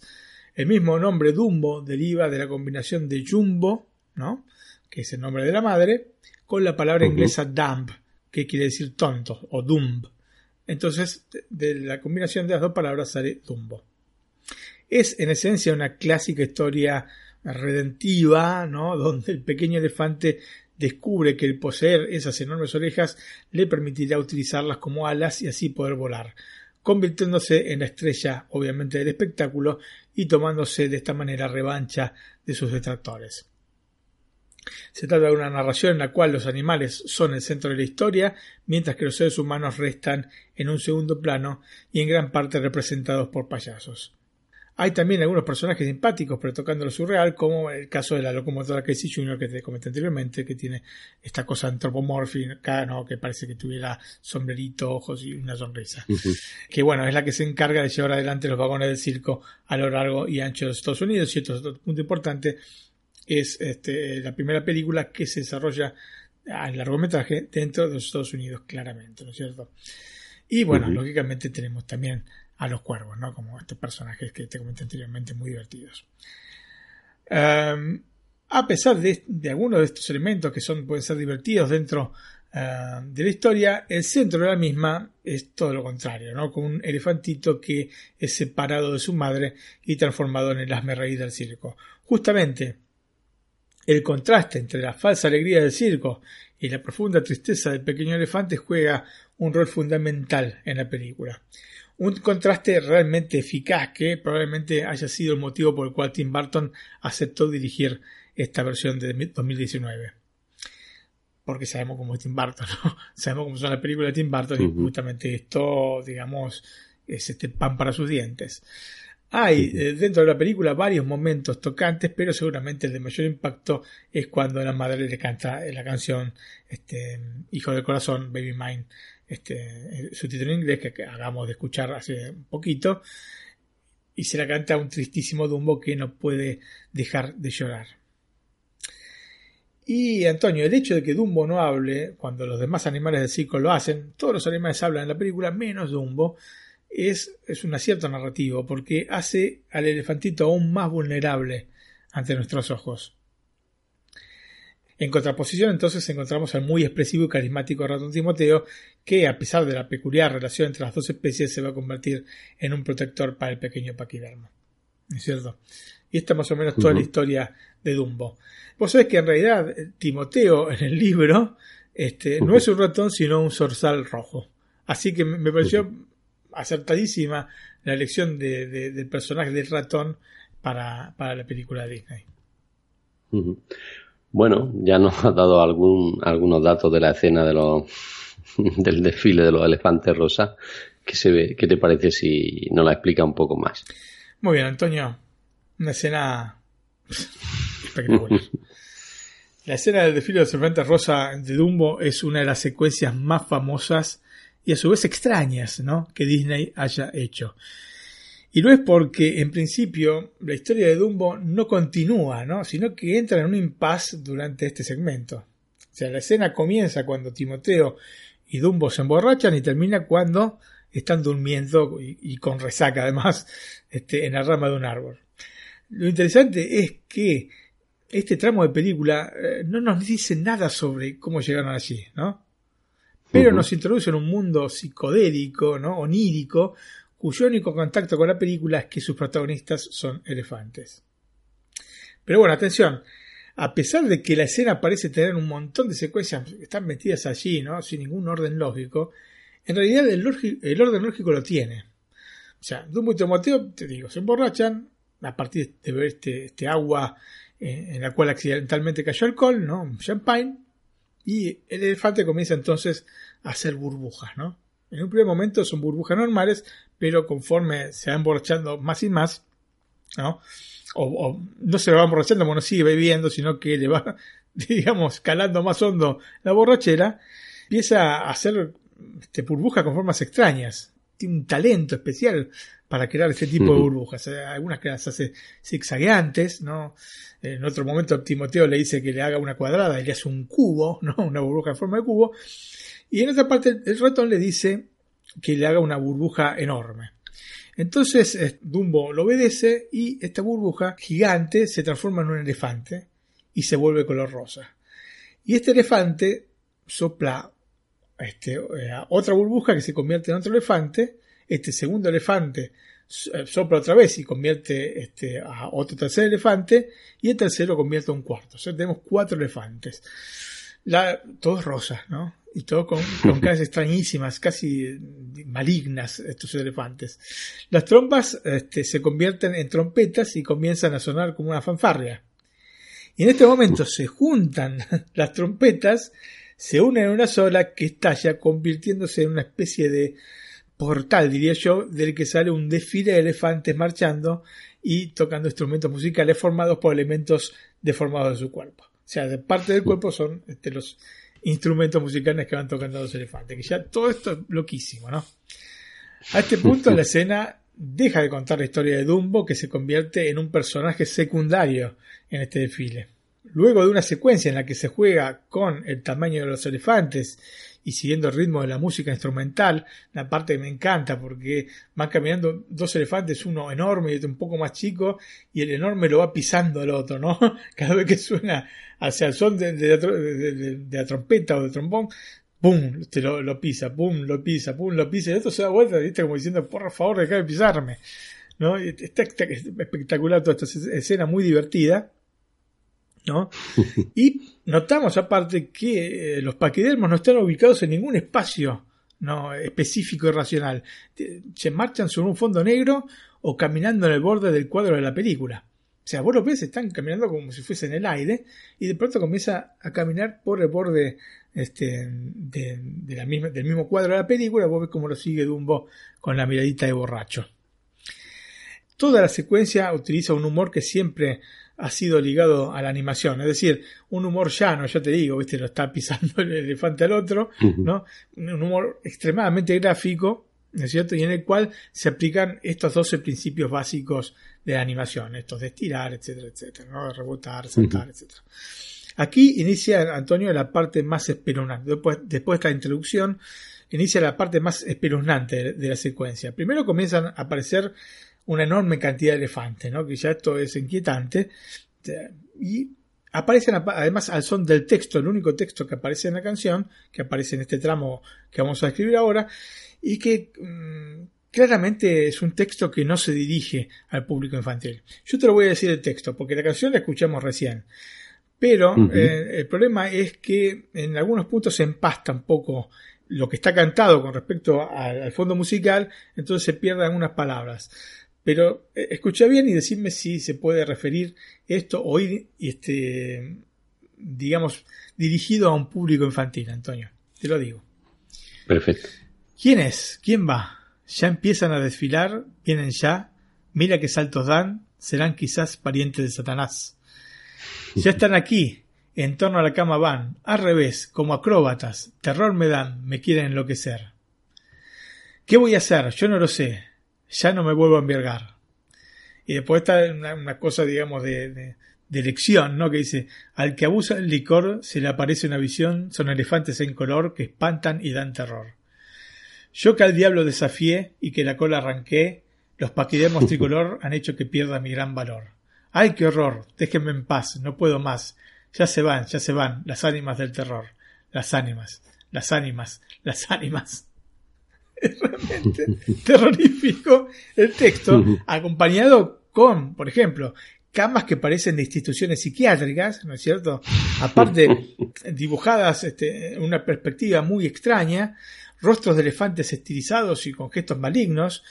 Em, todo se desenvuelve entre una serie de secuencias que juegan con la forma y el color, concluyéndose con una criatura que es realmente espeluznante, compuesta por cabezas de elefante de distintos colores que va caminando, ¿no es cierto? Vos ves que es una especie humanoide, de una especie humanoide, compuesto por todas cabezas de elefantes que aparte este, se, van moviendo, ¿no es cierto? Y es realmente aterrador, Antonio.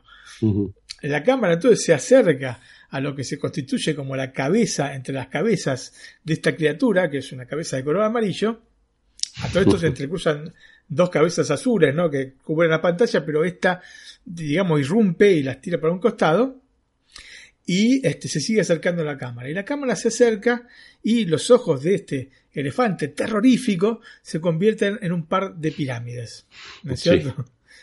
Entonces, el sale un elefante muy curioso. El, el, segmento se viste de surrealismo, estamos hablando de 1941. Vos sabés aparte que ha habido una este, excelente relación entre Dalí y Disney, inclusive habían comenzado a trabajar en una película llamada Destino, es una película que podemos encontrar son 15 minutos más o menos de película, pero iba a ser mucho mayor la duración de la película, pero son 15 minutos que si, si las quieren encontrar, la pueden encontrar en este, si la quieren buscar mejor dicho, la pueden encontrar en eh, YouTube. ¿No es cierto? Así que bueno, como te digo, eh, pasamos entonces eh, a este, digamos, esta sección de, la canción surrealista, ¿no? Hace su aparición un elefante, pero que se mueve como un camello, ¿no? O ve que tiene una curva. Un dromedario, ¿no? no es un camello porque tiene las, las dos, este, las dos jorobas. Eh, y las orejas aparte tienen aspecto de alas, esto es importante, las orejitas tienen, de, de este camello tienen aspecto de alas. Eh, eh, en este punto la música ya dejaron de ya se terminó esa, digamos ese texto terrorífico y se convierte en una música de tipo oriental. Aparece una pirámide con rasgos de elefante que se transforma en un encantador de serpiente, siempre elefante, mientras este otro elefante camello se convierte en una cobra que a su vez se convierte en una elefanta de un harén que comienza a bailar una especie de danza del vientre un vientre que a su vez se convierte en un círculo y posteriormente en un ojo que nos mira fijamente. más surrealismo que eso, no sé. Antonio. Es realmente alucinante, porque claro, son todas alucinaciones que va teniendo Dumbo, ¿no es cierto? Eh, durante esta borrachera que tiene. Eh, de alguna manera se nos presenta, eh, a partir de estas alucinaciones, eh, los temores de Dumbo, ¿no? Recordemos que la madre está encadenada y está considerada loca, ¿no? Fíjate vos que en este sentido está la cama que es de un hospital psiquiátrico porque está este, tiene, rueditas y bueno, este, aparecen elefantes caminando por el, por el lado contrario a lo que tienen que ir, ¿no es cierto? Y la cara de terror que tiene el elefante que está dentro de la cama. Eh, te recuerdo que, eh, de, hecho, hay varios carteles en el exterior del vagón cárcel donde se encuentra la madre de Dumbo que dicen que es un elefante, mad, mad elephant, que lo que dice es un elefante loco, ¿no? El aspecto payasesco de los elefantes retrata quienes peor tratan a Dumbo en el circo, ¿no? Ya te estoy diciendo que estamos viendo todos los temores del elefante en, esta secuencia. Este, y quienes este, lo tratan peor a Dumbo, los payasos, ¿no? Y eh, las mismas elefantas que lo desprecian eh, por sus orejas. Por otra parte, vemos justamente las orejas, por eso te dice hincapié en estas eh, orejas con forma de ala, ¿no? Lo que quiere decir que inconscientemente Dumbo comprende qué utilidad le puede dar al problema que tiene.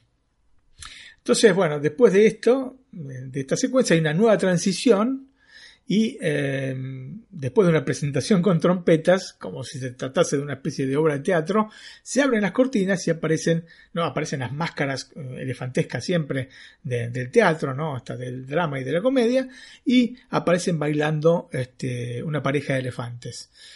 Y es alucinante como los han diseñado, Antonio. Están trazados a partir de luces y sombras, ¿no? Con el fondo negro siempre, en una secuencia que es de una belleza extraordinaria. O sea, el perfil del elefante está hecho mm, con un aspecto casi tridimensional a partir de luces eh, y sombras y luces este, de color magenta y luces de color azul. Me pareció eh, espectacular esto. eh, quiero decirte que además estas escenas, esta escena específicamente de, los elefantes rosas fue hecha por el mismo equipo de fantasía. O sea que en fantasía también hay una escena en la cual tenemos eh, los elefantes, están elefantes, eh, hipopótamos y cocodrilos, ¿no? Y este, bueno, no son 10 nubes, sino que son, ¿cómo se llama? Las que meten, ay, no me sale la palabra. Avestruces, ahí está, no me salía. avestruces. Eh, una de las mejores escenas de, fantasía, justamente. Y bueno, los animadores de esa secuencia son los animadores que han trabajado en esta secuencia em, de los elefantes rosa. Entonces, bueno, están bailando y en este momento cambia nuevamente el ritmo de todo el segmento. Ya no es el terror ni los conflictos emotivos que sufre Dumbo. Y bueno, empiezan estos elefantes a bailar, ¿no? Después comienza a patinar y después esquían, ¿no? Realizan actividades de ocio socializando, probablemente representando el futuro del elefantito a partir del descubrimiento de su capacidad de volar, ¿no? Este, se relaciona con eso. O sea, vas a aprender a volar, te vas a hacer famoso, vas a poder dedicarte a otras cosas y no a estar con los payasos. Eh, en un segundo Antonio se pasa de estar entonces cubiertos por la nieve, ¿no? estos elefantes que se ven que están esquiando, eh, a un momento con ritmo latino ¿no? y con electricidad. Y, no estoy hablando de electricidad metafóricamente, es electricidad. Los elefantes se tocan entre sí. El, el rayito eléctrico, ¿viste? El, haz eléctrico. entre la pareja de danzarines. La pareja se convierte en un grupo de parejas, ¿no es cierto? Siempre de elefantes, y el ritmo comienza a acelerarse y los elefantes se convierten en autos, en aviones, en trineos, en trenes, todos de color de rosa, todos con un aspecto de elefante, todos con orejas cada vez más similares a alas. La escena finaliza entonces con un estallido y elefantes rosados cayendo del cielo y transformándose en las nubes del amanecer. Entonces lógicamente nos viene a la mente esta leyenda asiática que te comenté al principio, en la que los elefantes, además de volar, podían cambiar de forma como las nubes, ¿verdad? Sí. Así que bueno, ves que todo va encajando, las cosas van encajando unas con otras. Toda la escena nos hace cambiar este sentimiento de pena por Dumbo, por su madre y toda esta penosa situación por la que están atravesando. Y mm, lógicamente se usó esta manera ¿no? de contarlo. Había dos maneras.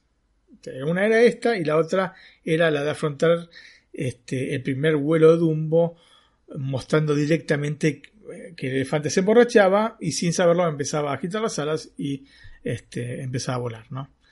Este, que era un método ok, efectivo, pero simple, demasiado directo y sin misterio. Lo que nos proponen los artistas de Disney es algo mucho más complejo que pasa por el estado psicológico del elefante. Tal vez, y esto podemos coincidir, en que era demasiado elevado para las propuestas animadas de la época. ¿No es cierto?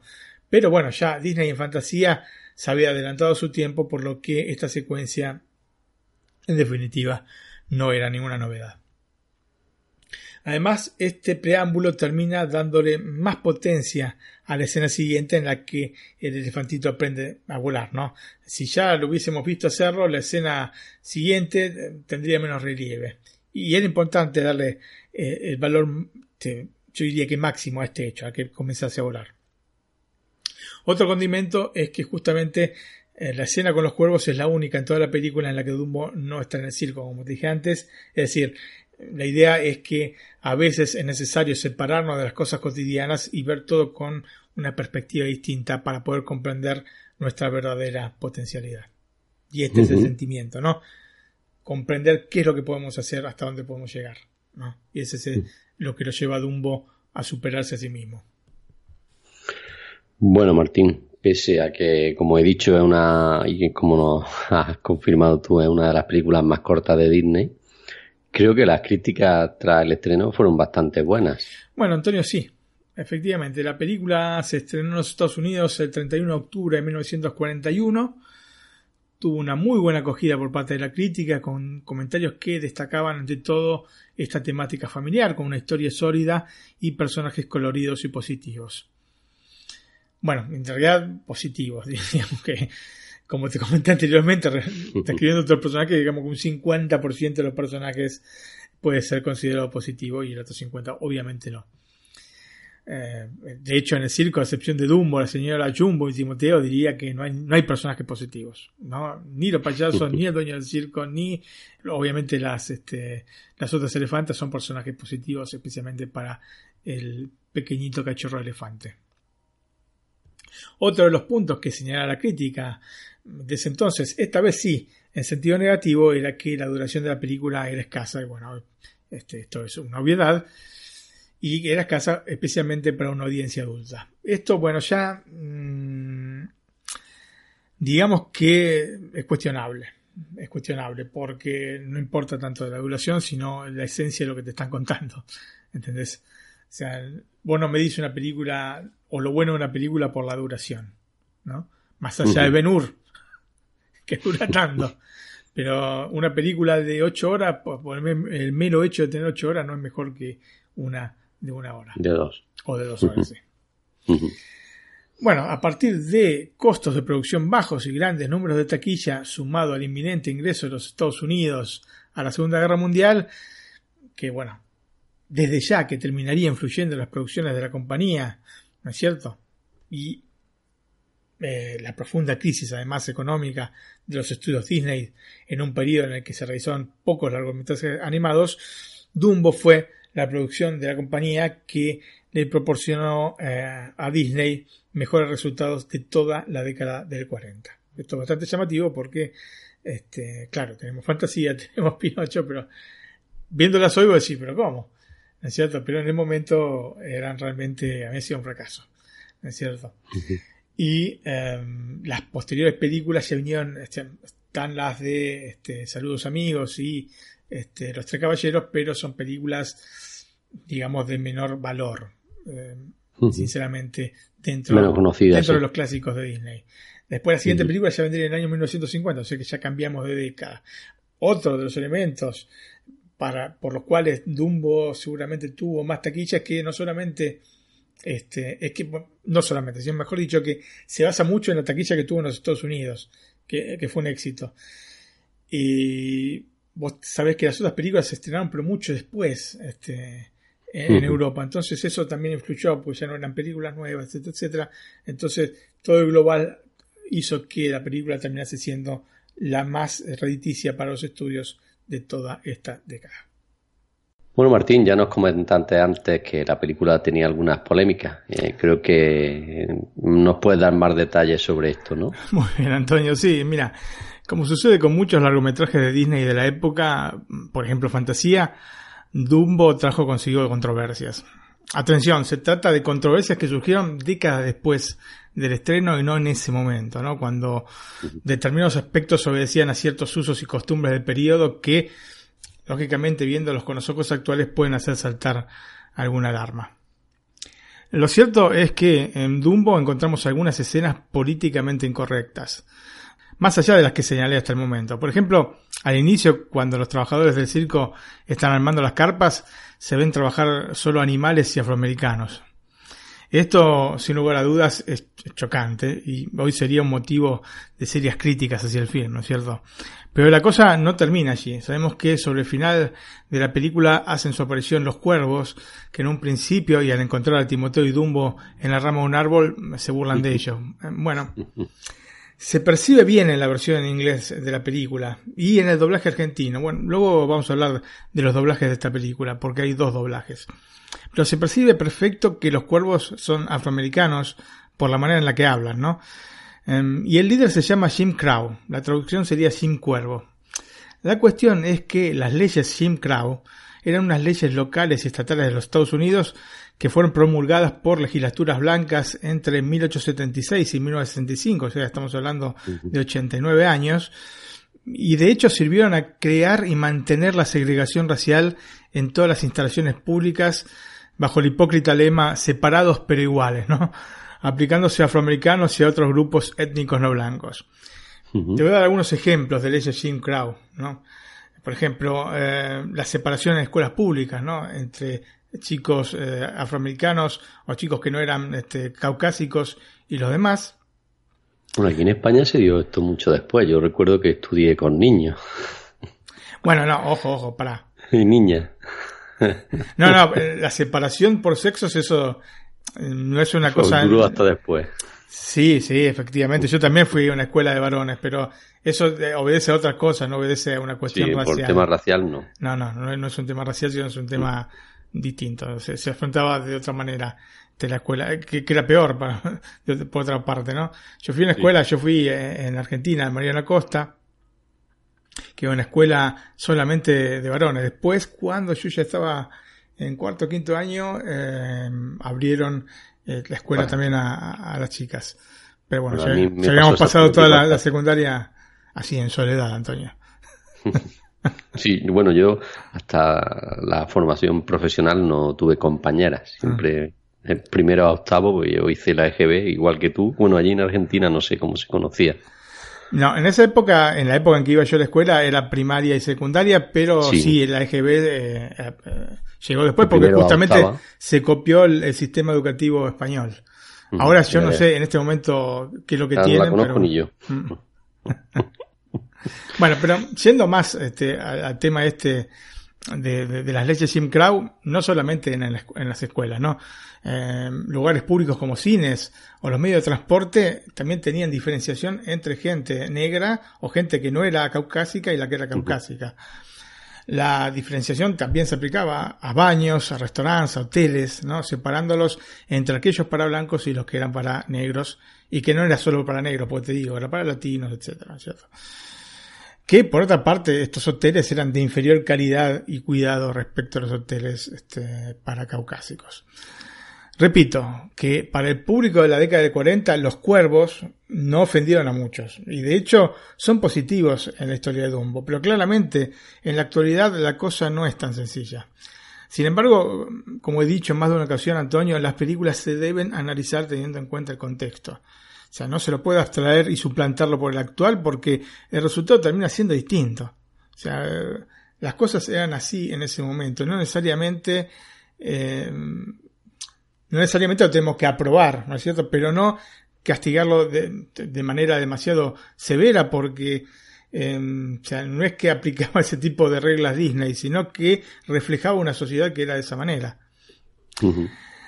A diferencia de lo que aconteció con Fantasía y Canción del Sur, donde la misma Disney aplicó la autocensura, te repito, años después, em, en el caso de Fantasía, eliminando un fragmento en el segmento dedicado a la Sinfonía Pastoral de Beethoven, Em, ese, segmento es un segmento donde aparecen criaturas mitológicas eh, de la mitología griega y en un punto se ve a, los centauros, centauros y centauras y eh, las que ayudan a las centauras son unas centauras más chicas que son este, eh, afroamericanas. ¿o, no? o africanas o negras, como quieras decir. En realidad negras no porque eran azules, rojas, viste, eran de otros colores porque eran de colores en, el segmento ese de fantasía. Esa parte, esa partecita la cortaron directamente de la película. Em, después, en, la, Canción del Sur, eh, directamente censuraron toda la película, ¿no? Eh, de hecho, vos sabés que Em, Disney este, anunció que dentro de la plataforma nueva que tienen, Disney Plus o Disney Plus, eh, van a poner todas las películas, este, todos los clásicos, ¿no? Bueno, todos los clásicos menos uno, porque Canción del Sur no va a formar parte del catálogo este, online de, Disney, efectivamente. Es una película que directamente hace años que no, no se edita. Yo la tenía en VHS, eh, y lamentablemente la, dejé en Argentina, pero este, porque es una película, es una película muy buena, eh, es una película donde está estas técnicas mixtas, se mezclan em, escenas de acción en vivo con eh, dibujos animados. De hecho, hay una atracción dentro de, Disney World que se llama este, Splash Mountain, que está basada en uno de los cuentos de, que se relatan dentro de Canción del Sur lamentablemente esta autocensura que ha aplicado Disney, en vez de rever el pasado, las cosas del pasado son así. Nosotros hicimos esto en el pasado, pero porque había estas características este, en la sociedad. No porque nosotros fuésemos racistas, sino porque era así que se movía. No es que necesariamente es racista la película, sino que te muestra una realidad racista. Y bueno, este, lamentablemente la han, este, la han vetado esta película y yo creo que nunca más vamos a poder este, conseguirla, a menos que no sea, como te digo, en algún VHS viejo. o alguien que la edite y la pase a digital. Claro, sí, pero igualmente siempre... No de forma legal, me refiero. Sí, pero siempre partiendo igualmente de un máster que, que, no puede ser mejor que un VHS, así que te imaginas la calidad. Bueno, eh, igualmente, más allá de todo esto, eh, con Dumbo no es que este, cortaron ninguna escena ni eliminaron la película, digamos, del catálogo.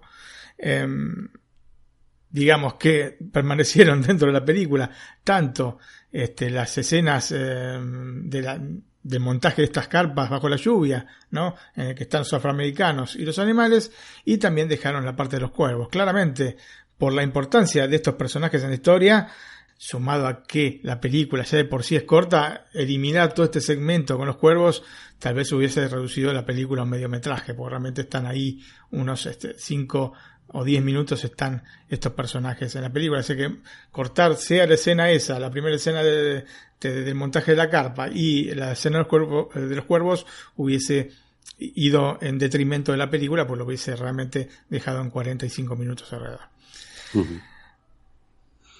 Bueno, Martín, vamos a hablar del doblaje. Ya nos has dado algunos datos, en concreto que el argentino es bastante bueno. Eh, se hizo en varios idiomas y no sé si todos son buenos. Mira, generalmente los doblajes de Disney son buenos.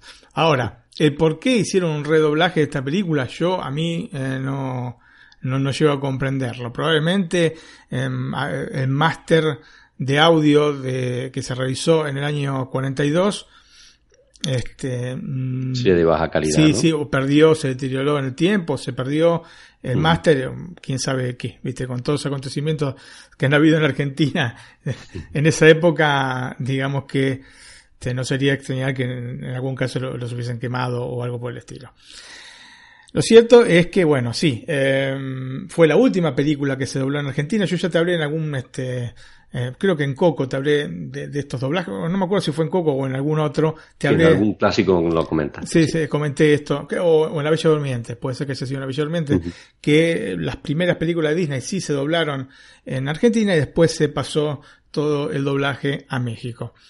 En la dirección de este, la, la película, o sea, el doblaje de la película en Argentina la realizó un este, director muy conocido que se llama, o se llamaba Luis César Amadori. Y, como te digo, fue doblada en el año 42. En el año 69 se realizó un segundo doblaje en México, dirigido por también un muy conocido director mexicano de doblajes que es Edmundo Santos.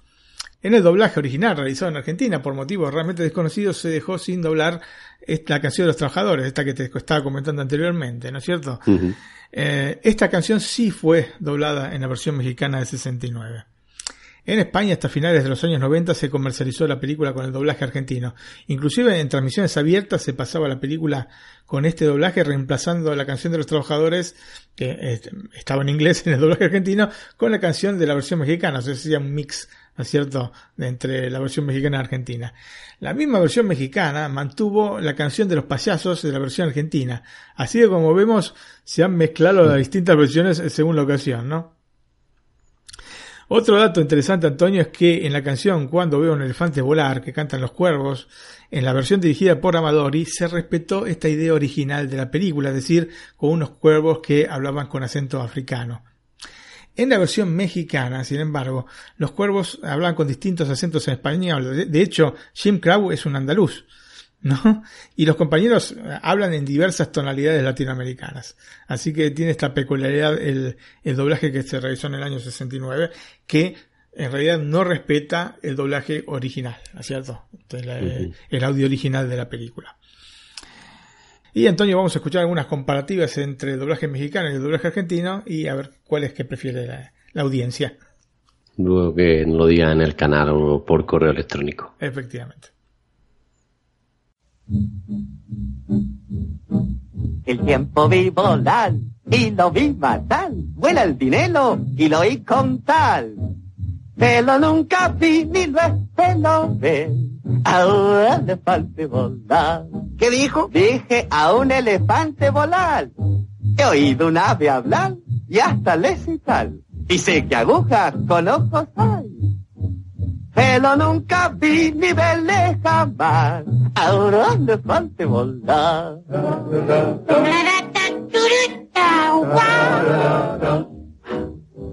Yo vi un mal muerto. Lo vi matar. Y un pez espada fue quien lo asesinó. Yo no vi eso. Pero es verdad. Yo siempre hablo con sinceridad. Un ley sin plata vi y tiene sangre azul. Y la está usando para escribir. Lo que nunca vi ni veré jamás es un elefante volador. Digo, yo también he visto eso. Yo oí a un ave hablar y hasta recitar. Y sé que agua con ojos hay. Pero nunca vi ni espero ver a un elefante volar. ¿Qué dice, gitano? Dije que nunca he visto a un elefante volar. El tiempo vi volar y lo vi pasar y mi dinero vi volar sin aterrizar, pero nunca vi ni espero ver a un elefante volar.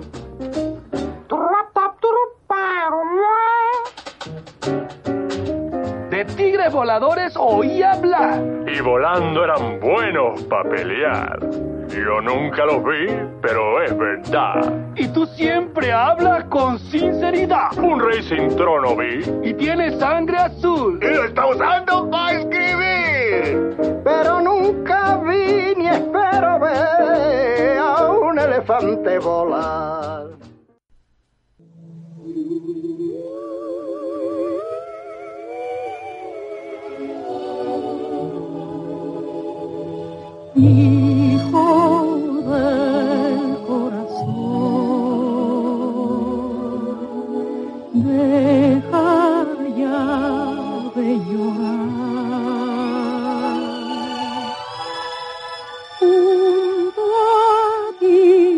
Voy a estar y nunca ya te han de hacer.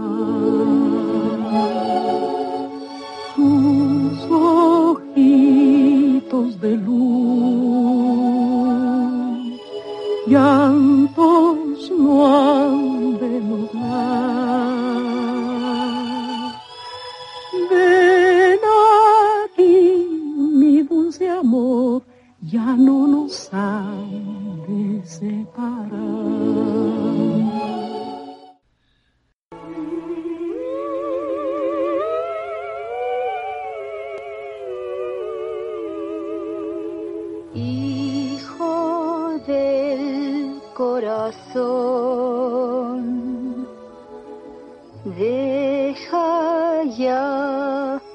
Llorar. Junto a ti yo voy a estar y nunca más te han de hacer mal. Tus ojitos de luz, el llanto no ha de nublar. Ven aquí, mi dulce amor, nadie nos ha de separar. ¡Tumbo! ¡La novena maravilla! ¡El primer elefante volador! ¡Dumbo! ¡La novena maravilla del mundo! ¡El único elefante volador! Martín, ¿tú con cuál te quedas? No, yo mira, estoy muy acostumbrado a escuchar el doblaje en mexicano, ¿eh? Esa es la realidad, Antonio. Vos pe que el doblaje este mexicano se realizó en el año 69, así que probablemente en los reestrenos que he visto yo en el cine de Los Ángeles, de, Buenos Aires, que muchas veces te conté que era, es un cine que pasaban solamente películas de Disney, y probablemente haya visto el, el doblaje mexicano y después eso que me queda. Martín, ya nos has comentado otras veces que eh, para, lo, para la audiencia, no sé si para Disney, eh, Dumbo era considerado como un clásico, pero no de primera, ¿no? Estaba en un escalón inferior, pero yo creo que no es así, ¿no? Más No. cuando han lanzado ah, recientemente este año otro, otra nueva versión, ¿no? Mira, a lo largo del tiempo y a pesar de la evidente calidad del producto, porque Dumbo es un producto de muy buena calidad, la película ha sido considerada un clásico de Disney, sí, pero de segunda categoría por parte del público. ¿eh? Más que por Disney. Eh, sí, no, por Disney absolutamente no. Es difícil comprender a qué se debe esto.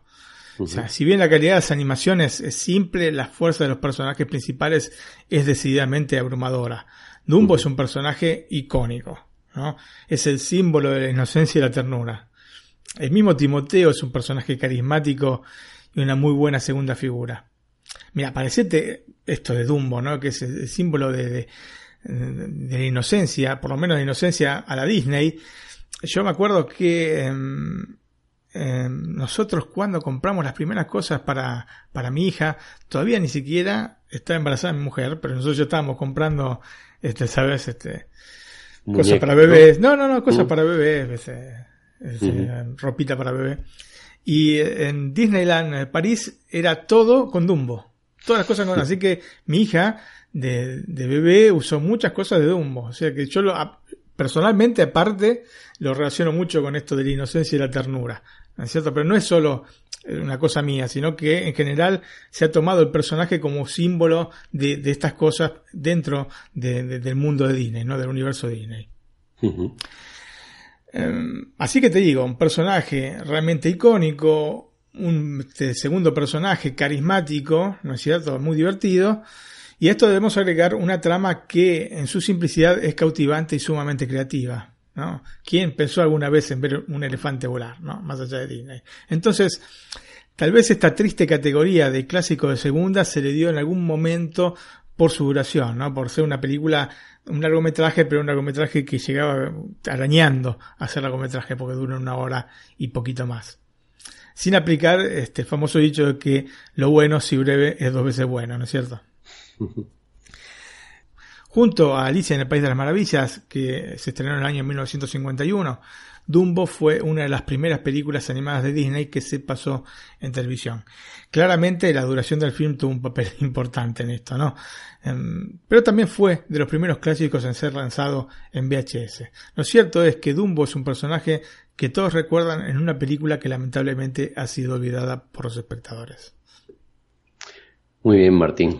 Aclarado, a mí me queda, que creo que los oyentes también. Eh, supongo que con esta fuerza que tiene para la compañía también estará presente en los parques temáticos. Uf, sí, absolutamente.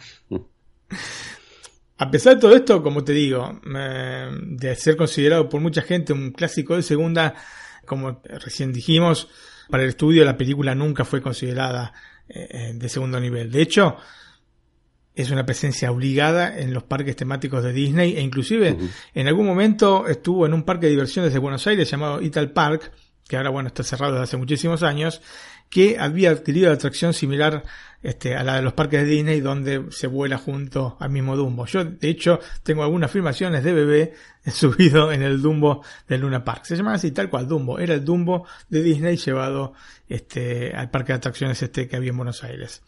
La atracción, como dije, se puede encontrar en todos los parques temáticos de la compañía alrededor del mundo. Está en Disneyland en California, está en Magic Kingdom de Disney World, está en Disneyland París, está en Disneyland Tokio, en Disneyland Hong Kong y también en el más este, nuevo de todos que es Disneyland Shanghai. El diseño original de la atracción creada para Disneyland en Anaheim, California, que se inauguró un mes después de que lo hiciera el parque el 17 de julio de 1955, pretendía representar no solamente a Dumbo, sino también la escena de los elefantes rosas. En efecto, el título original de la atracción iba a ser Ten Pink Elephants on Parade, o sea, 10 elefantes rosas desfilando. Y los elefantes iban a estar pintados obviamente de color rosa, ¿no es cierto? De hecho, ya lo estaban cuando Walt Disney lo vio y dijo, no, de ninguna manera puede ser así este, y señaló que no quería que los visitantes viajaran en vehículos del mismo parque a una especie de alucinación, por lo que ordenó que tuvieran todos los elefantes, obviamente, el color gris del personaje. Lo único que cambia es el color de los gorros. La atracción no se pudo abrir el día de la inauguración de Disneyland porque los prototipos de estos elefantitos, que estaba hecho de fibra de vidrio, pesaban demasiado, alrededor de 318 kilos. Así que imagínate que eran 3.180 kilos para elefantar, no eran 10. Em, y bueno, así que tuvieron que em, rediseñarlos y bueno, los presentaron un mes después. Hay una serie de diferencias entre la atracción que encontramos hoy en los parques temáticos respecto al original, porque con el correr de los años, imagínate, es una atracción eh, que prácticamente está desde el inicio de Disneyland, una de las pocas atracciones que permanecen, ¿no es cierto?, desde esa época tuvo que haber sufrido alteraciones con el tiempo, lógicamente. En primer lugar, la atracción en la actualidad cuenta con una bola en el centro de la misma donde podemos ver la figura de Timoteo, que era una cosa que también gira, me parece, Timoteo, era una cosa que no estaba en el original. En segundo lugar, las orejas de Dumbo en la versión original se movían. Estas que había en el Little Park, te digo, de Buenos Aires se movían las orejas. La cuestión es que, debido a fallos mecánicos, se optó por eliminar ese movimiento, porque al fin y al cabo había uno que movía las orejas, otro que no, dijeron, bueno, ahora ninguno mueve las orejas y listo. Y Antonio, hay un dato curioso sobre la atracción. Eh, cuando Harry S. Truman visitó Disneyland en el año 57, quien fuese presidente de los Estados Unidos desde el 45 hasta el 53, se negó a subirse a Dumbo. Es decir, ¿por qué se negó? Este, no fue por el miedo a las alturas ni, ni, por nada por el estilo. Truman, que era demócrata, no quería que lo hubieran montado en un símbolo del Partido Republicano, que es el elefante. O sea que los demócratas, este, el símbolo de los demócratas es un burro y el símbolo de los republicanos es un elefante. Así que por ese motivo este, optó por no subir. Eh, pero bueno, sabes que la de Dumbo no es la única atracción en los parques temáticos de Disney basada en la película. En Disneyland, en California, hay un tren en miniatura llamado, como no puede ser de otra manera, Casey Jr., que transporta a los visitantes a través de miniaturas de distintos lugares de los Estados Unidos. Es una atracción bastante tranquila. Hay otra en Disneyland París, que es una montaña rusa para niños, una atracción un poco más veloz, pero sigue siendo una montaña rusa para niños, así que no es nada del otro mundo. Eh, y por ende, siendo un poco más veloz que la de California, es un poquitito más divertida también. Pero sí, el mismo concepto, ¿no? Que la de Anaheim, en la que se entrecruza con una atracción dedicada a los cuentos de hadas de Disney, también en miniatura. Antonio, vamos a la conclusión. En lo personal, creo que Dumbo es uno de esos clásicos inolvidables. Tiene una historia sensible, por momentos divertida y por sobre todo creativa, que envuelve a chicos y adultos. Los personajes, especialmente los protagonistas, son realmente icónicos y es imposible olvidarlo. De hecho, es lo que permanece, ¿no? Los personajes son lo que permanecen de la película. Si bien no se trata de un trabajo cuidado hasta el último detalle, porque en práctica, por los motivos que mencioné, ¿no? Tanto económicos como sindicales, fue hecho un poco a las corridas, ¿no? A los ponchazos, como se dice en Argentina. Nos encontramos en la película elementos superlativos. En ese sentido, la secuencia de los elefantes rosa es toda una muestra de la calidad de animación y de la brillantez conceptual que posee la película, a la que se suma una intachable aproximación psicológica. Ahora, detengámonos un segundo, Antonio, y reflexionemos sobre esto. Estamos hablando de una película de el año 1941. Son casi 80 años.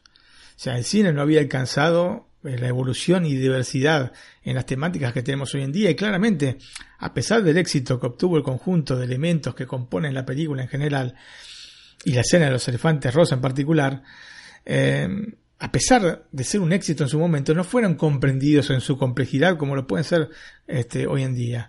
Es por estas cosas que es una película a la que hay que darle una nueva oportunidad, porque va más allá de una simple historia de un circo y de un elefante volador. Así que yo les recomiendo tantísimo ver la película, no van a perder mucho tiempo, es una hora y cuatro minutos y este, seguramente no se van a arrepentir. Muy bien, pues para finalizar esta primera Dumbo, la de 1941, ¿qué tal si nos dan los datos técnicos?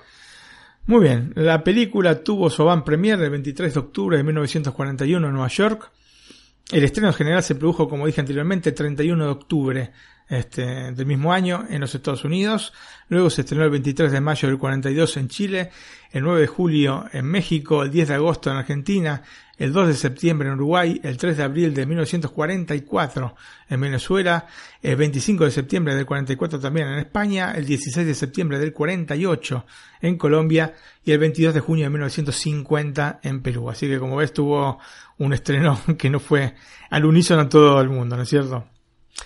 Dumbo partió de un presupuesto, de, como te dije anteriormente, 812 mil dólares y recaudó solamente en los Estados Unidos más de 1.600.000 dólares. Estamos hablando de recaudación en el momento. Después ha habido decenas de reestrenos de la película, por lo que es muy difícil calcular este, este lo que ha recaudado, digamos, en, la totalidad, ¿no es cierto? Pero, digamos, nos ceñimos a lo que se recaudó en ese momento.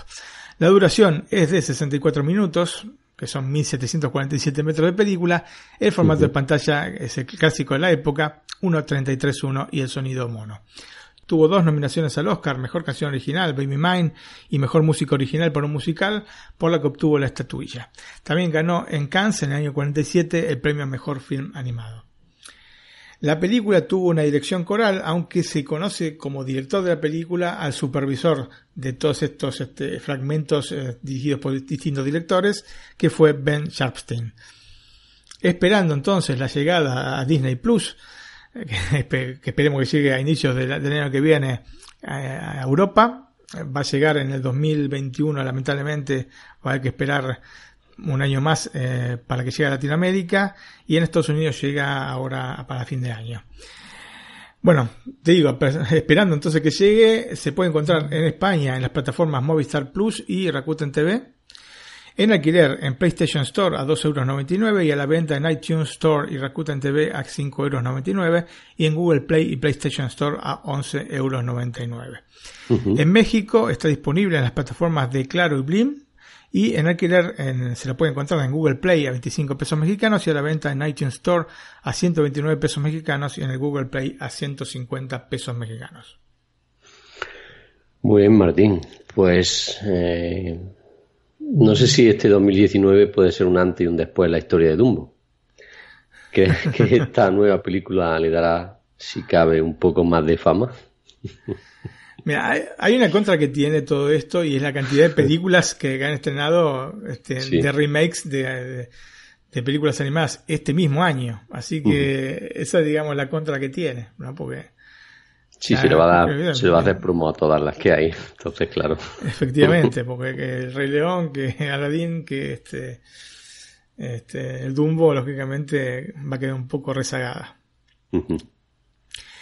Si querés, escuchamos el tráiler entonces de esta nueva versión de Dumbo del año 2019. Perfecto.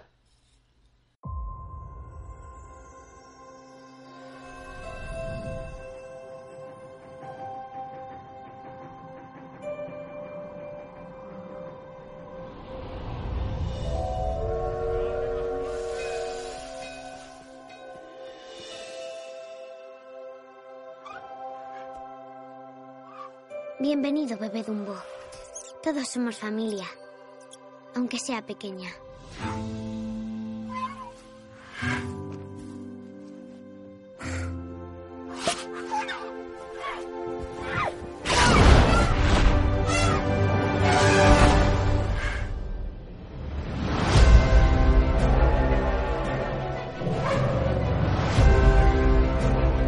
Posees algo excepcional. Eres prodigioso. Eres misterioso. Eres mágico. Ven conmigo. Volaremos juntos sobre las alas de ese elefante. ¿Qué pasa? ¿A dónde se la llevan? Meted a Dumbo dentro. Pero es su madre. Haz algo. Nos necesita. Mírame. Traeremos a tu mamá de vuelta.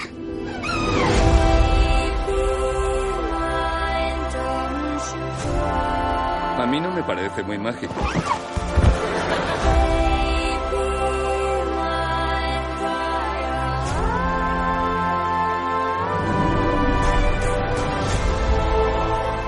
Tus hijos necesitan que creas en ellos. ¡Vamos! Tú puedes, Tumbo. Que te vean.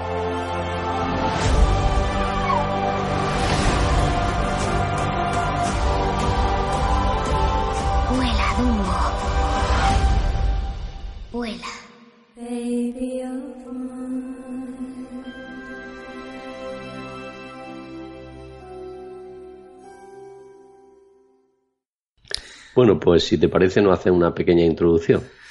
Muy bien, Antonio.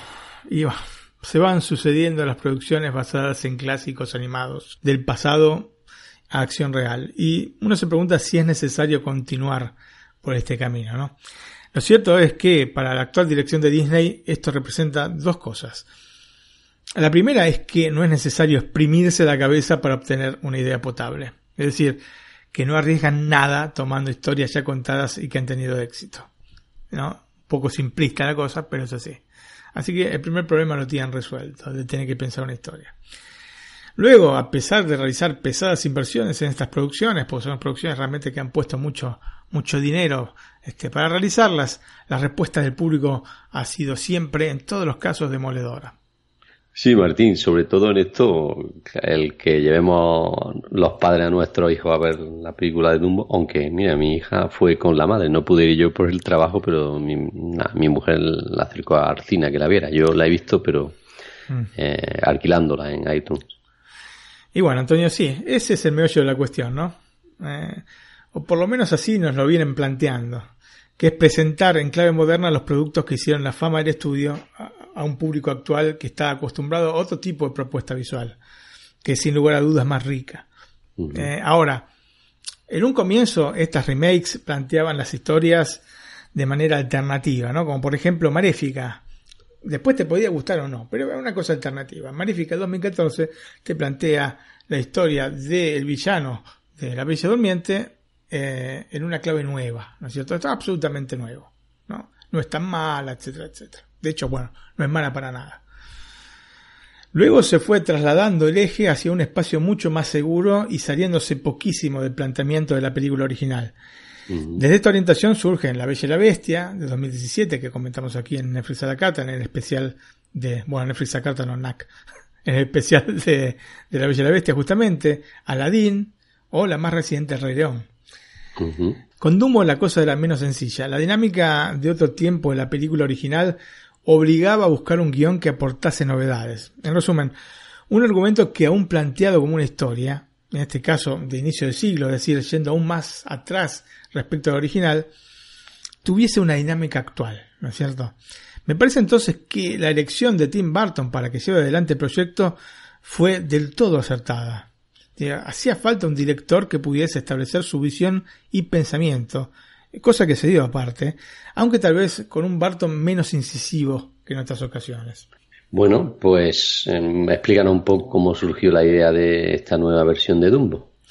Mira, probablemente lo que más le interesó a Tim Burton para tomar las riendas de la transposición de un clásico como Dumbo a la acción en vivo fue eh, la libertad de poder contar la historia a su manera sin la necesidad de tener que ceñirse a una determinada trama como acontece con otros clásicos que sufrieron este paso. Bueno, al menos los estrenados en los últimos tiempos, ¿no? Claramente Tim eh, ya había experimentado en este sentido con Alicia en el País de las Maravillas, ¿no? La película de 2010. La historia ya tenía un componente que es clásico en los filmes de Barton, ¿no? Este lado oscuro, con mucho de fantasía, que el director de Joven Manos de Tijera adora llevar a la pantalla. Joven Manos de Tijera, bueno, eh, yo lo conocí con ese nombre, pero me parece que es Eduardo Manos Tijera, ¿no? En, España, la película. Correcto. Ah, ok. este, así que vemos una trama, ¿no? En Dumbo que ve envuelto un elefante este, semi-antropomórfico, que está en el circo, que tiene grandes orejas, que son aparte un objeto de burlas y que además recibe un apodo cruel. Es decir, se parte de un concepto que está abrumadoramente dentro del ADN de Tim.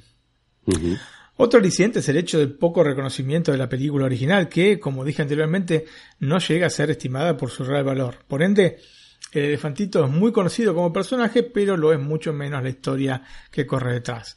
Esto dejaba a Barton con las manos bastante libres como para poder trabajar en Dumbo evitando estas odiosas comparaciones que siempre se hacen sobre todo en las películas este, que están saliendo últimamente, ¿no? Porque claro, vos ves a Aladdin y que la, vas a comparar con la Aladdin animada. En cambio, como no se tiene tan fresco Dumbo, eh, no, no te planteas este problema, ¿no es cierto? Tim Burton sumó rápidamente al equipo que comenzó a preparar la película a un habitual colaborador de él, ¿no? el editor Chris Levenson. Justamente el editor, al repasar el film de 1941, comprendió que había que replantearse toda la película. Por ejemplo, los cuervos, que en el film original son una distracción en forma de comedia, viste como te dije, que vienen de, dos escenas bastante fuertes, no podían tener cabida en la actualidad y mucho menos en una película de Barton. ¿No? Esta, cosa demasiado cómica no, no, no, va con Barton. No tanto el tema de los prejuicios y de las estas polémicas que se han dado, ¿no es cierto?, por este Jim Crow, sino más que nada porque, por el, tono de comedia que tiene esta parte. Tampoco la famosa escena de los elefantes rosa podría tener un espacio en el nuevo film en vista de que la idea de la misma Disney no era ahondar en el costado psicológico del elefante, sino este, ir a lo más superficial posible. Digamos que la Disney actual parece más antigua a nivel de planteamientos intelectuales que la de 1941. Yo alguna vez te lo dije, que yo soy un súper admirador de Disney, pero no del actual Disney. Soy admirador de, la empresa este, hasta, digamos, eh, finales de la década del 90. Después empezaron a hacer las cosas cualquier cosa, sí, efectivamente. efectivamente. La segunda época de Disney, este, que se concluye probablemente con eh, Lilo y Stitch, que es el 2002, un poquito más entonces de, de fines de la década del 90, sino apenas iniciado este, el nuevo milenio, este, es donde, digamos, se corta la relación con Disney, de mi parte por lo menos.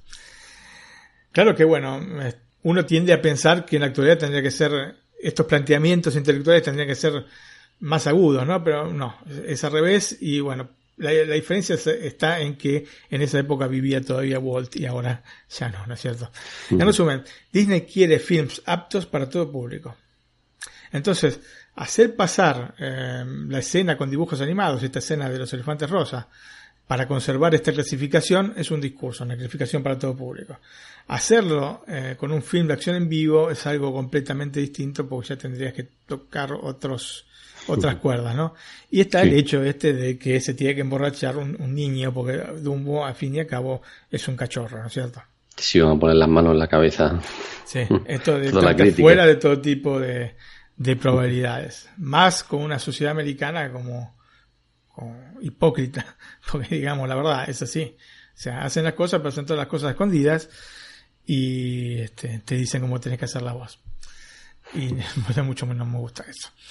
Bueno, Antonio, vamos a pasar a escuchar, este, vamos a escuchar también acá cuatro o cinco tracks de la película. La, música fue compuesta por Danny Elfman, un socio inseparable de Tim Burton y también que lo podemos conocer porque es el autor de la música de Los Simpsons. Eh, así que vamos a escuchar esta, el primer track de la película que es Trains Coming que está obviamente inspirado en eh, Casey Jr., ¿no? La canción que también abre la película Dumbo, del 41. Perfecto, lo escuchamos.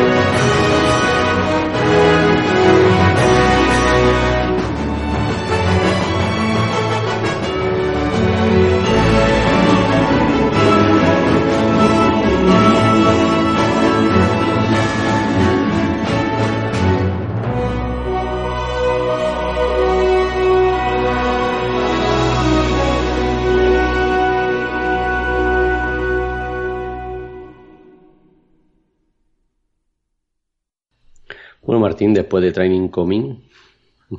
Creo que se pronuncia así más o menos. Trains Coming. Trains Coming. ¿Cuándo comenzó la grabación de la película? Bueno, Antonio, la filmación comenzó en los estudios Pinewood del Reino Unido en julio del año 2017 y duró cinco meses. La cuestión es que, a pesar de que el manual del cine dice que la edición se realiza luego del rodaje, Barton prefirió contar con el editor mientras estaba filmando. Eh, la idea del director era filmar en base a cómo se iba desarrollando el film. Así que en esos intensos días, ¿no? esos intensos cinco meses, alternaba la tarea de dirección mientras iba controlando cómo venía editada la película. Esto le permitía poder rehacer lo que no funcionaba mientras contaba con los actores en el set. Y esto es importante porque justamente teniendo que trabajar con este un personaje que va a estar dibujado, diseñado en CGI, entonces es importante tener más o menos noción cómo está siendo filmada la película cómo está siendo editada la película. Así que era importantísimo para él y lógicamente para la película en general. Si bien la producción del film se realizó como una película en vivo tradicional, había que dejar espacio para el contenido CGI, que en este caso era absolutamente fundamental, visto que la estrella de la película es claramente Dumbo. Así que o realmente adiestraban un elefante que pudiese volar o lo hacían en digital, ¿no es cierto? Así que como los elefantes no vuelan, tenían que hacerlo en digital.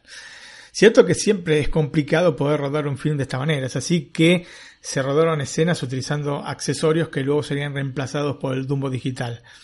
Y para dar una idea de su tamaño y forma, contaron con la colaboración de un actor llamado Ed Osmond que se vestía con un traje verde para poder representar al personaje en ciertas escenas que fuesen relativamente complejas para los actores. Uno de los desafíos más grandes fue el de poder entrelazar el material de acción en vivo puro con tomas de Dumbo. Claramente se insertarían en crudo para poder construir la escena y tener una noción de cómo iba procediendo el rodaje. Luego se entregaban estas tomas a los animadores de MPC, Framestore o Rising Sun, según la ocasión, a las que se agregaban notas sobre lo que pensaba que Dumbo debería ser dada la acción este, que lo rodeaba. Así que bueno, eh, la gente de, este, que se encargaba de, la animación animaba al personaje en base a estas notas ¿no? y al material que les estaban dando en crudo. Los inicios este, de Barton Antonio se produjeron en films con, animaciones. De hecho, comenzó su carrera en la misma Disney, realizando trabajos de animador, este, de guionista gráfico también y de concept artist en películas como Tron del 82, que también hicimos acá, este, la comentamos en, NAC, y El Caldero Mágico, ¿no? O Taron y El Caldero Mágico, como creo que se la conoció en España, la película de 1985. Así que bueno, tenía claras nociones sobre lo que quería del personaje y lo que se podía hacer también con el personaje. Ya en pleno proceso de filmación, el departamento de efectos visuales inició a enviar animaciones aproximadas que Barton y Levinson, que te repito, era el editor, comenzaron a ver con atención. Em, luego, entonces se reunirían todos, este, este, Barton Levinson y el supervisor de efectos visuales, que se llamaba Richards, o que se llama Richard Stammers, y, todo su equipo, obviamente, para discutir sobre los detalles de cada toma. Esta interacción que te digo entre Barton Levinson y Stammers y su equipo se prolongó por un año y medio. En tanto, eh, los efectos visuales eh, finales se realizaban con mucha lentitud en Londres. A medida que se obtenían más cortes de animación ya renderizada para cada escena, em, fueron afinando, recortando y trabajando hasta que este, la escena fuese la que estaba imaginada desde un principio. Así que mucho trabajo se realizó eh, en la película, Antonio. La mezcla de sonido se concluyó antes de que los efectos visuales estuviesen completos, así que una vez que se finalizaron con las tomas renderizadas, y esto te digo que aconteció solo unos pocos días antes del estreno mundial de la película, el rompecabezas estuvo finalmente completo. Estas son las ventajas de este, cuando puedes acoplar todo en digital, ¿no es cierto? Sí. Que de alguna manera aceleras este tipo de procesos. Uno de los procesos que favoreció este proceso tan particular fue que Tim Burton insistió en filmar directamente en sets construidos para la película. En este sentido, contó con la colaboración, o sea que estaba de alguna manera todo regulado, no, se perdía tanto tiempo filmando, porque lógicamente tenés todas las luces hasta acomodadas como querés, no, no, no dependés de, si va a llover, de si llueve o no llueve, si tenés que salir a la mañana o a la noche, etcétera, está todo filmado ahí, ¿no es cierto? En este sentido contó con la colaboración de Rick Henricks, quien construyó interiores y exteriores de manera masiva en estos estudios Pinewood de, de Londres y en los antiguos hangares de aviones gigantes de, en Cardington, cerca de Bedford, que es a unos 85 kilómetros de Londres. Así que Toda la película estuvo filmada en interiores. Este, normalmente el cielo este, era este, un telón verde, ¿no es cierto? Y después se le aplicaba un cielo digitalmente. Así que tiene mucho de digital esta película, pero también mucho de, cosas construidas. Esa es la cosa interesante. Tendrá un 50 y 50. Está bastante interesante ese tema. A diferencia de otras películas de Barton, se utilizaron múltiples cámaras. Bueno, esto en realidad, a diferencia de otras películas en general, porque la utilización de múltiples cámaras es este, un recurso más que nada del ámbito televisivo que cinematográfico. Pero bueno, aquí se realizó por una expresa solicitud del director de fotografía Ben Davis, un director de fotografía con un currículum realmente kilométrico, pero que, como para mencionar algunas películas más o menos conocidas, y más que más o menos conocidas, trabajó en eh, Capitana Marvel, ¿no? Como este director de fotografía, o en Doctor Strange, ¿no? Este, una de 2019, Capitana Marvel, Doctor Strange de 2016, entre muchísimas otras, ¿eh? Eh, así que por pedido de Davis se utilizaron múltiples cámaras. Y esto fue este, realmente agradecido por este, el editor Chris Levenson, que obviamente contaba con muchas más alternativas en el momento en que debía editar la película. Luego del primer corte de la película quedó claro que deberían realizar algunos recortes. En este sentido, se eliminaron tres escenas este, de la película, incluida la introducción original a uno de los villanos del film, que es Rufus Sorghum, que era el empleado del circo que maltrataba a los animales, específicamente a los elefantes, o, a la elefanta madre de la señora Jumbo, no la madre de, de Dumbo. Otra escena eliminada mostraba al dueño del circo, Max Medici, me gustó que lo pronunciaron bien en italiano, Antonio, porque es Medici, no Medici. Y muchas veces este, los ingleses lo, pronuncian mal. ¿Es Medici? Este, es Medici, Medici, sí, sí. Como los Medici del Renacimiento. Eh, y, bueno, eliminaron esta escena en la cual estaba este Max Medici entusiasmado con el próximo nacimiento de Dumbo y bueno, efectuaba un paseo, realizaba un paseo, mejor dicho, y una charla con Hall Farrier, que es el padre de los niños que aparece en la película, en la que termina viendo la cuna del elefantito vacía. Así que bueno, a pesar del contenido emocional este, de esta escena, era, digamos, un tramo de la película que no agregaba en realidad nada de historia y por ende fue eliminada o eliminado. La tercera escena eliminada de la edición definitiva describía cómo Dumbo y su madre son liberados. A pesar de confiar en la manera en que Tim Burton manejaría las cosas, pero considerando que esta historia era invaluable para el estudio, la gente de Disney estuvo en la producción de manera bastante activa para establecer las guías que respetasen el personaje. De todas formas, Tim Burton se mantuvo firme con determinadas ideas a pesar de la presión del estudio. Por ende, lo que vemos en pantalla es efectivamente un producto de Tim Burton. Antonio, eh, hacemos una nueva pausa y escuchamos el track de Homecoming. Perfecto, lo escuchamos.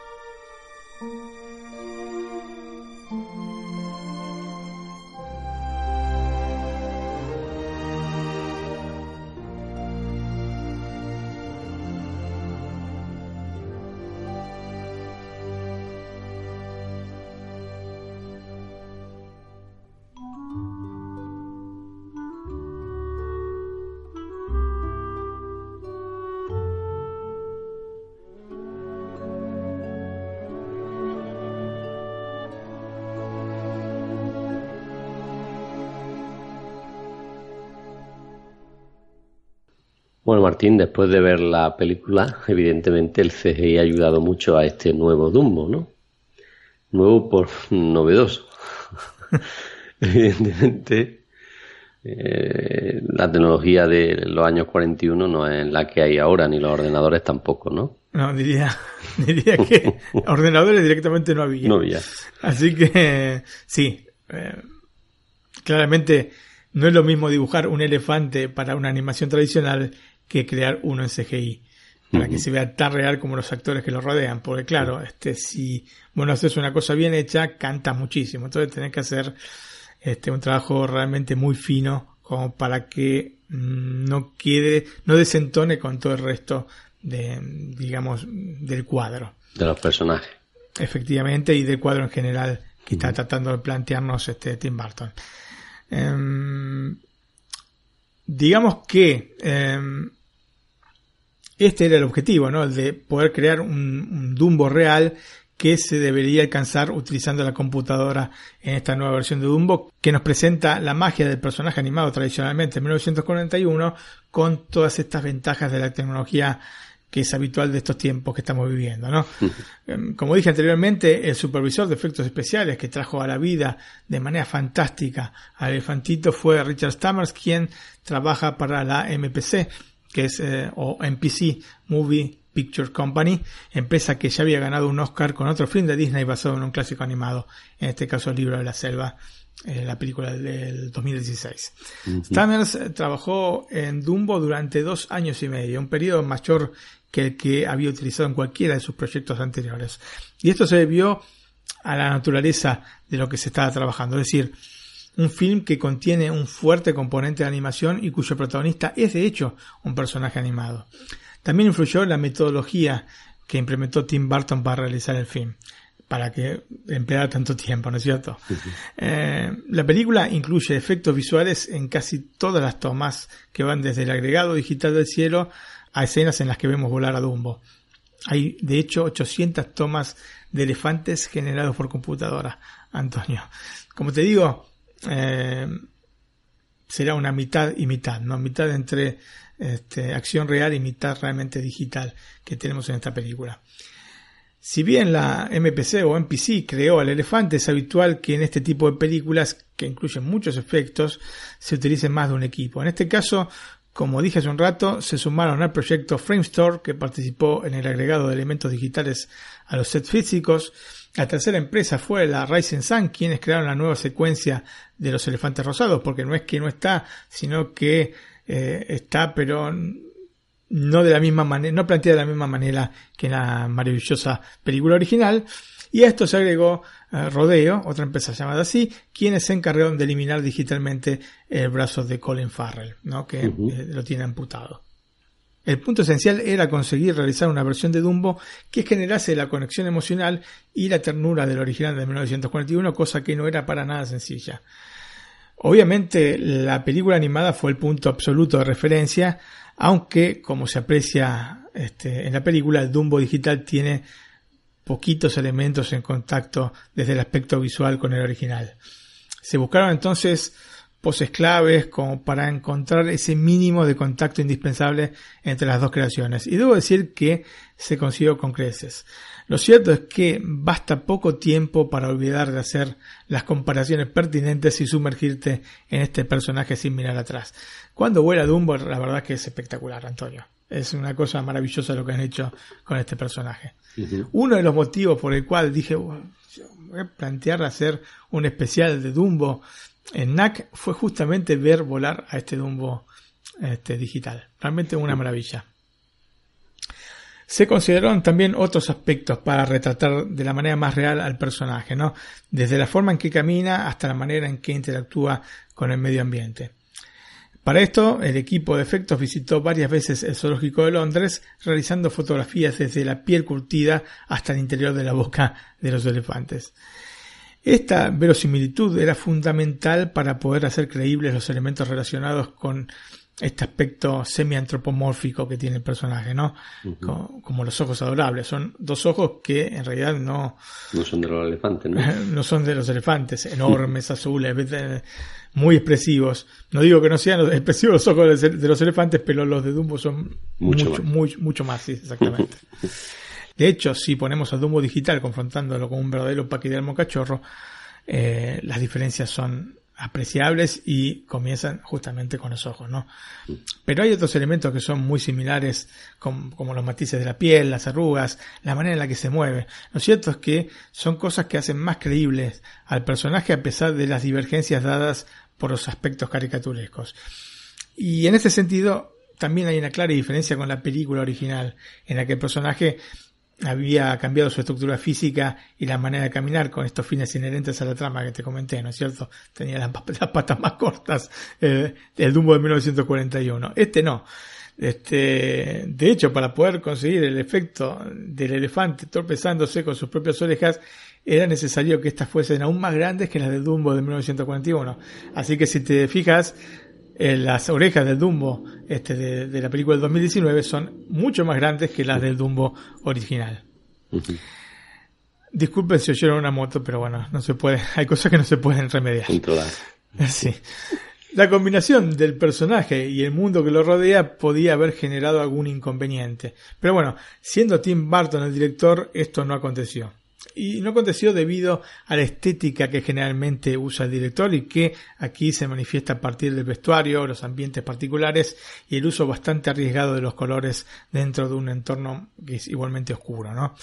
Todos estos en realidad son elementos característicos en sus películas, por los cuales no son aplicados específicamente a Dumbo como una cosa extraordinaria, sino que es parte de, este, de la manera de ver el cine que tiene Tim Burton. Es decir, tenemos acá una mezcla perfecta como para introducir un personaje animado digitalmente. Si tenés una película con muchísima luz, va a saltar mucho más que, el, elefante digital.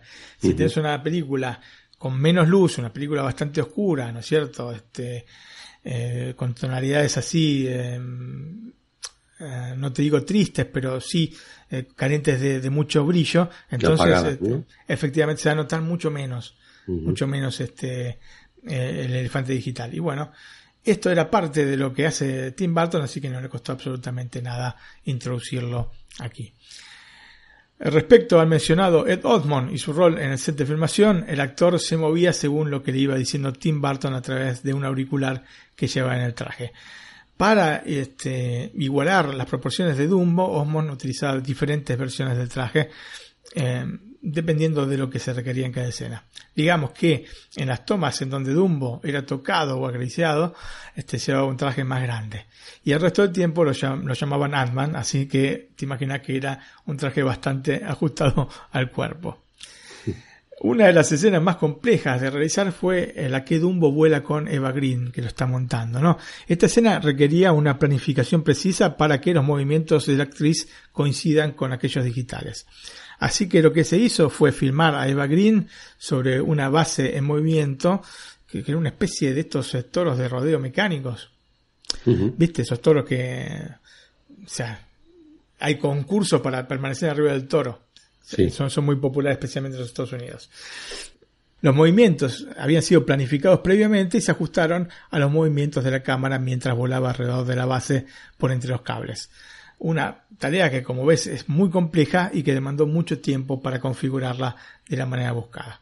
Ya que se movía este toro mecánico eh, de manera tal de que luego aplicando los movimientos de la cámara coincidiesen. Como es lógico, ninguno de los elefantes este, que estudió la NPC podía volar, ¿no? Por ende, todo el material y todo lo que habían aprendido estos animales se desvanecía en cuanto Dumbo emprendía el vuelo. Así que lo que buscaron siempre fue darle realismo a esta empresa que efectúa el elefante, por lo que se intentó generar la sensación del esfuerzo que debía realizar hasta poder levantarse del suelo. El último paso para conseguir el realismo deseado fue cuando se agregó el audio. Esto de, alguna manera terminó completando la ilusión de este elefante volador. Y Antonio, hacemos una nueva pausa y escuchamos el track Baby Mine, en este caso cantado por Sharon Rooney. De la versión del 2019, obviamente. Perfecto, la escuchamos.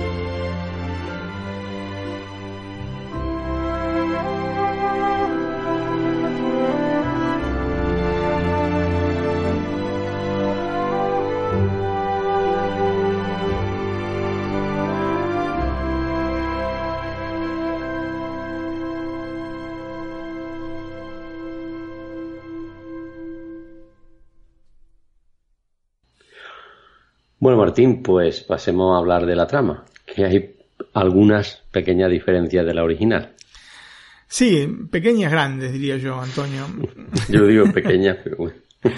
Ironizando. Eh, digamos que a diferencia del film de 1941, donde los personajes humanos aparecen difuminados, ¿te acuerdas que te dije que realmente están muy poco definidos en pantalla los personajes humanos? No solo a nivel de cómo se dibujan, sino a nivel de cómo aparecen, los momentos que aparecen, eh, cómo interactúan con los mismos protagonistas, están muy, muy difuminados. El centro de esta versión, ¿no? de la de 2019, se desplaza a una trama que involucra específicamente a una familia celsense de seres humanos, obviamente, compuesta por un padre llamado Holt Ferrier, que recién eh, ha vuelto de la guerra, y sus dos hijos. Si bien em, es recibido con entusiasmo por Max Medici, ¿no? el dueño del circo, su número con caballos ya no tiene espacio en el circo, por lo que se deberá encargar de cuidar a los elefantes y posteriormente tendrá que actuar con los payasos. Medici acababa de comprar una elefanta embarazada esperando con ansias el nacimiento del cachorro. Un golpe que debía valer el doble, pero que se le vuelve decepción cuando nace el pequeño paquidermo con orejas gigantescas. Medici entonces decide devolver a la elefanta y quedarse con el elefantito, al que luego de un fallido intento en un espectáculo comienzan a llamar Dumbo, ¿no? Para, y se queda con el elefante básicamente para que haga un número con los payasos. Que de hecho es el mismo número que hacen en la película animada. En el interín, eh, y Joe, que son los dos hijos de Holt, descubren la potencialidad oculta en las orejas de Dumbo. Es entonces que hace su aparición en escena el villano del que carece la película original, que en este caso se llama V.A. Van de Vere, el dueño de un parque de diversiones que quiere que Dumbo sea su estrella. Pese a esta diferencia, los personajes en particular creo que están bien conseguidos. Sí, los personajes animados especialmente. Debo decir que antes de ver la película tenía mis dudas respecto a cómo se podrían desarrollar los personajes principales de la película del 41 en una adaptación a la acción en vivo. Digamos que este tipo de transposición no se encontraba en las precedentes películas de Disney, es decir, en algunos casos la mayor parte del film era digital, en vez de ser la recientemente estrenada Rey León o también El libro de la selva, y en otros teníamos actores con algunos ingredientes digitales, pero que en realidad eran periféricos a los protagonistas, como por ejemplo en La Bella y la Bestia. Aquí, por primera vez, el protagonista es digital dentro de un mundo de acción real. ¿no es cierto? El protagonista es realmente digital, pero todo lo que lo rodea es de acción real. ¿No? Esto se diferencia con Rey León, donde son todos digitales. Entonces, eh, poder introducir personajes digitales en una historia de acción en vivo sin que salten las, las alarmas es extremadamente difícil. Pero debo decir que se consiguió en este caso. Este Dumbo es por un lado creíble y por otro lado muy tierno y es una buena mezcla entre técnica y animación que logra óptimos resultados y lo más importante no nos saca nunca de la trama. No te quedas pensando, mira qué mal hecho que está este elefante. Esa piel es toda de goma o cosas por el estilo, ¿no es cierto? Tim Burton, por su parte, le agregó un elemento interesante, que es que en varios pasajes nos propone ver a través de los ojos de Dumbo. Y esto me pareció sumamente acertado y un toque distintivo, difícil de encontrar en otras remakes disneyanas. Es una de las cosas que más me gustó de la película, Antonio, que en determinados momentos, no sé si te diste cuenta, no se ve todo como deformado y es, que está viendo, estás viendo a través de los ojos de Dumbo, ¿no? Te pones directamente en la piel de Dumbo en esos momentos. Respecto a la señora Jumbo, debo decir que los conceptos que vertí sobre Dumbo también se le pueden aplicar, pero claramente con una cantidad de minutos en pantalla que es sensiblemente inferior, este, lo que achica la posibilidad de que nos choque el hecho de que no sea real. Así que bueno, eh, con esta salvedad yo creo que igualmente está muy bien hecho este, eh, la animación de este, de este elefante, de esta elefanta. En resumen, me han dejado muy contento todas estas animaciones. Antonio y lo que más me gustó de, la película, especialmente cuando Dumbo vuela. Sí, bueno, yo creo que en eso coincidimos mucho. Bueno, Martín, en casi todas las películas de Disney hay un, algún malo, ¿no? En este caso, ¿qué opina de él? ¿Ha sido acertado? Bueno, ya me has dicho que ha sido acertado en meterlo en la historia, ¿no? Pero ¿está bien en su papel de malo, malo o no? Digamos que es como una novedad, ¿no es cierto? Porque te acordás que te dije que en la original no había un, villano, ¿no es cierto? Sin lugar a dudas, los villanos suelen ser personajes coloridos, ¿no? Se trata de una película de Disney o no. Una película de James Bond o una película de cualquier tipo, el villano siempre es un personaje colorido. En este caso, Michael Keaton interpreta a este Van de Vere, un empresario creador de un parque temático que quiere que Dumbo sea una de las figuras rutilantes de su creación. Es un villano con todas las características que podríamos encontrar en cualquier película animada de Disney. En este caso, el móvil que lleva al villano a ser como es pasa por la fama más que por el dinero que en realidad no posee. ¿no? Tiene deudas este, este villano. No es un villano este, rico, como pasa en, muchos, en muchas ocasiones, ¿no? Rico muy, muy poderoso. La interpretación de Keaton es correcta. Sinceramente creo que un personaje de este tipo tal vez diese para un poco más, ¿no? En definitiva, tener un villano entre las manos tiene que ser sin dudas un aliciente. Pero se ve que a Keaton, al cual considero realmente un muy buen actor, ¿eh? Em, no se le dan también estos tipos de roles, visto el sabor amargo que me dejó también su buitre en Spider-Man Homecoming, ¿no? Spider-Man de regreso a casa, la película de 2017, que sinceramente me dijo, no me convenció demasiado. El personaje está basado en dos grandes magnates de entre fines del siglo XIX e inicios del siglo XX, que son Howard Hughes y Phineas Taylor Barnum. El primero fue brillantemente retratado por Martin Scorsese y Leonardo DiCaprio en The Aviator, ¿no? El aviador, la película de 2004. No sé si la viste, Antonio. Si no la viste, mirala, pues muy buena. Y del segundo, de Phineas Taylor Barnum, estuvimos hablando al inicio de este podcast. Es quien había comprado a este jumbo al zoológico de Londres y que después no tuvo ningún este, tipo de prurito en exponer los restos del elefante muerto para atraer a clientes. Así que está inspirado en todos, en estos dos personajes, el personaje de Van de Vere. Claramente, este personaje extrae cosas de Walt Disney. Y sinceramente me quedé bastante sorprendido, Antonio, al ver determinados detalles que sin dudas están tomados desde una perspectiva como mínimo ácida teniendo en consideración que esta película está producida por Disney, llama aún más la atención, ¿no? Que una película de Disney, el villano tenga puntos en común con el mismo Walt Disney, no deja de sorprender.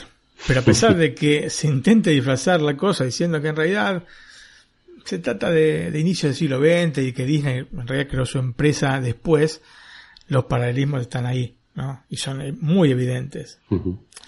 más allá de esta presentación del parque temático al mejor estilo Disneyland, hay una atracción específica que vemos en la película que está calcada de una que se llama Carrusel del Progreso, que encontramos hoy en el sector de Tomorrowland en el Magic Kingdom de Walt Disney World Resort, eh, que está cerca de Orlando, ¿no?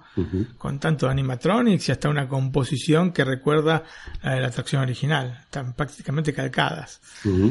Eh, la misma fue creada por Disney, este, la, atracción original, en colaboración con General Electric para un stand de la Feria Mundial de Nueva York que se realizó entre 1964 y 1965. Em, yo en alguna ocasión te dije que Disney había hecho varios stands para esa feria mundial que después se trasladaron como atracciones en los parques temáticos. La atracción entonces, después de estar en, esta Feria Mundial de Nueva York, pasaría a Disneyland en Anaheim en el año 67 y terminaría cerrando en el 73. Y por último llegó a donde se encuentra actualmente, que es en Disney World, donde abrió sus puertas en 1975. Entonces, casi de manera poética y seguramente irónica, encontramos una simetría en la elección de los villanos de ambas películas, ¿no es cierto? En realidad, te digo, la primera son villanos sociales y no un villano específico, en la segunda es un villano específico. Y las podemos comparar estos dos villanos ¿no? Eh, con eh, la famosa huelga de 1941. En la original se trataba de manera negativa a los empleados, ¿no? Como, como payasos, los payasos eran los empleados y eran los villanos, y aquí este, al dueño del espectáculo como un hombre que buscaba a toda costa la fama. Así que eh, como ves, hay una simetría en ese sentido y realmente me resultó extrañísimo que en una película este, financiada, pagada por Disney, encontremos que el villano este, se asemeja en mucho a Walt Disney, efectivamente. Bueno, Martín, ya que no has hablado del malo, de, de Dumbo, es decir, el malo de Disney, ¿Ves? ¿Ves lo que han conseguido? el malo de Dumbo. Eh, ¿Qué te parece si nos hablas también un poco de los, de los otros personajes? Me refiero a los principales. Muy bien, Antonio. Eh, comenzamos con Max Medici. Danny DeVito vuelve a trabajar con Tim Burton y regresa interpretando un papel muy similar al que realizara en otra película de Burton que además comenté aquí en NAC en el episodio 1 por 39 la película Big Fish o El Gran Pez, la película de 2003. Se trataba en ese caso de Amos Calloway, el dueño del circo donde por una temporada trabajaba Edward Bloom, ¿no? Este, interpretado por Iwan McGregor, que era el protagonista de la película. Y lo cierto es que la sordidez del circo, que también había sabido llevar a la pantalla en esa ocasión, Tim la traslada de manera convincente también a Dumbo. Y bueno, luego de esa experiencia creo que el director no habrá pensado en una persona más apta para interpretar a Max Medici, que es el dueño del circo donde nació Dumbo, que a Danny DeVito. Sí, yo creo que sí, eso ha, hecho mucho, ¿no? sí, digamos que cuando supe que Tim Burton iba a ser Dumbo, dije, bueno, si Danny DeVito no es el dueño del circo, no, no sé nada. Y lo cierto, Antonio, es que Danny DeVito consigue darle el tono justo a un personaje que es menos sencillo de lo que podía parecer en un primer momento. Un Medici que posee una serie de aristas que impiden encasillarlo en el mero estereotipo sobre el que se podría apoyar, ¿no? Características que se ven en Big Fish, pero que aquí Danny DeVito logra expandir para brindarnos un personaje que se asienta en las propias contradicciones. O sea, me, me gustó todavía más el, personaje de Max Medici que el de Amos Calloway. Y ya es decir, porque realmente estaba muy bien. Sí. Segundo personaje que vamos a comentar es Hall Farrier, ¿no? Está interpretado por Colin Farrell y es uno de esos personajes que está extraído de esta interminable fábrica de seres sombríos que es el sello distintivo de Tim Burton. A regreso de la guerra llega mutilado para continuar una vida que no podrá jamás ser la que era, ¿no? Por su discapacidad, porque su esposo ha muerto, porque por primera vez en su vida se debe ocupar realmente de sus hijos y, como se les en el postre, porque Medici ha vendido los caballos que eran la parte central del número que hacía con su esposa. Un personaje gris en un entorno como el del circo, que es en muchos casos, y como dije anteriormente, sordio, ¿no? Otro de estos personajes a los que eh, nos tiene acostumbrados Colin Farrell, eh, sin demasiada pimienta en realidad. En este caso coincide con el perfil que habitualmente elige Tim Burton para sus héroes. De todas formas, no parece que estuviese comprometido con el rol. O sea, el papel está acertado, ¿no es cierto? Pero no creo que sea porque el actor puso algo de sí para que fuese acertado, sino porque dio la casualidad que la manera de actuar del actor coincide con la manera en que es el personaje. Pero bueno, esta falta de compromiso que yo sinceramente he notado en Colin Farrell este, para, para ser de Hall Farrier, mm, de alguna manera entorpece la misma evolución del personaje dentro de la película. Una evolución que sí se da en otros protagonistas. Ah, claro, no es algo como para agarrarse a la cabeza, este, pero tampoco es una actuación memorable, ¿no es cierto?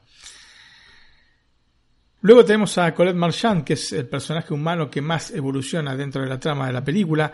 Un cambio de actitud que está acompañado por un buen desempeño de Eva Green, que le da a su papel el espesor que no supo otorgarle este, a su papel Colin Farrell, a pesar de haber tenido una cantidad de metraje significativamente mayor dentro de la película. Y esto puede tener un mínimo de explicación en un guion que le otorga a este personaje una capacidad emotiva mayor, pero me quedan algunas dudas al respecto, que es solamente por esto. No quiero caerle demasiado a Colin Farrell, pero me parece que se lo merece. Por último, Antonio, los niños. ¿Qué se puede decir de Nico Parker y Finlay Hobbins? Primero que los niños actores norteamericanos están en un nivel distinto de los niños actores del resto del mundo. Los niños actores del resto del mundo son niños que actúan. Los niños actores norteamericanos son actores. Entonces, yo creo que lo viven desde pequeños y... Sí, la diferencia es trascendental cuando los ves actuar. Trascendental. Realmente eh, se meten en sus papeles, son realmente actores. Eh, Millie y Joe, ¿no? Los personajes son los típicos niños de las historias de Tim Burton, ¿no? especialmente Nico, que por otra parte es muy parecida a su madre, Tandy Newton, este, que es una de las actrices de Westworld. Es decir, son personajes algo sombríos, mm, con ímpetu, pero utilizando el cerebro, ¿no es cierto? Ambos se adaptan perfectamente a lo que el guion requería. Me pareció muy natural la relación con Dumbo y esto claramente habla de sus buenas capacidades actorales, visto que interactuaban con un hombre vestido de verde, Antonio, y no con un elefante volador. Entonces, vos ves las caras de asombro, la manera en que se aproxima, se relaciona con el elefante y están muy, muy, muy bien estos dos chicos. Lógicamente, todos los personajes forman parte de un cuento y la película los quiere presentar de esta manera. En general, y salvo las cosas que señalé, me parece que estamos ante un producto que desde el actoral me resultó compacto, pero bueno, no exaltante. Y tal vez este sea uno de los puntos que la película termina dejando en el debe, ¿no? Pareciera que faltó cierto impulso como para arriesgar un poco más con los protagonistas, tanto desde el guion como en las mismas interpretaciones. Así que bueno, culpa del guion, culpa de Barton, de los supervisores de Disney. Yo creo que es toda una sumatoria de, de estos factores y algunos más seguramente que terminaron haciendo una película que en el conjunto no termina de ser lo que podría haber sido. Y Antonio, hacemos una nueva pausa musical y escuchamos el track Pink's Elephants on Parade, que lógicamente tiene su base en la canción original de la película de 41. Perfecto, Martín, la escuchamos.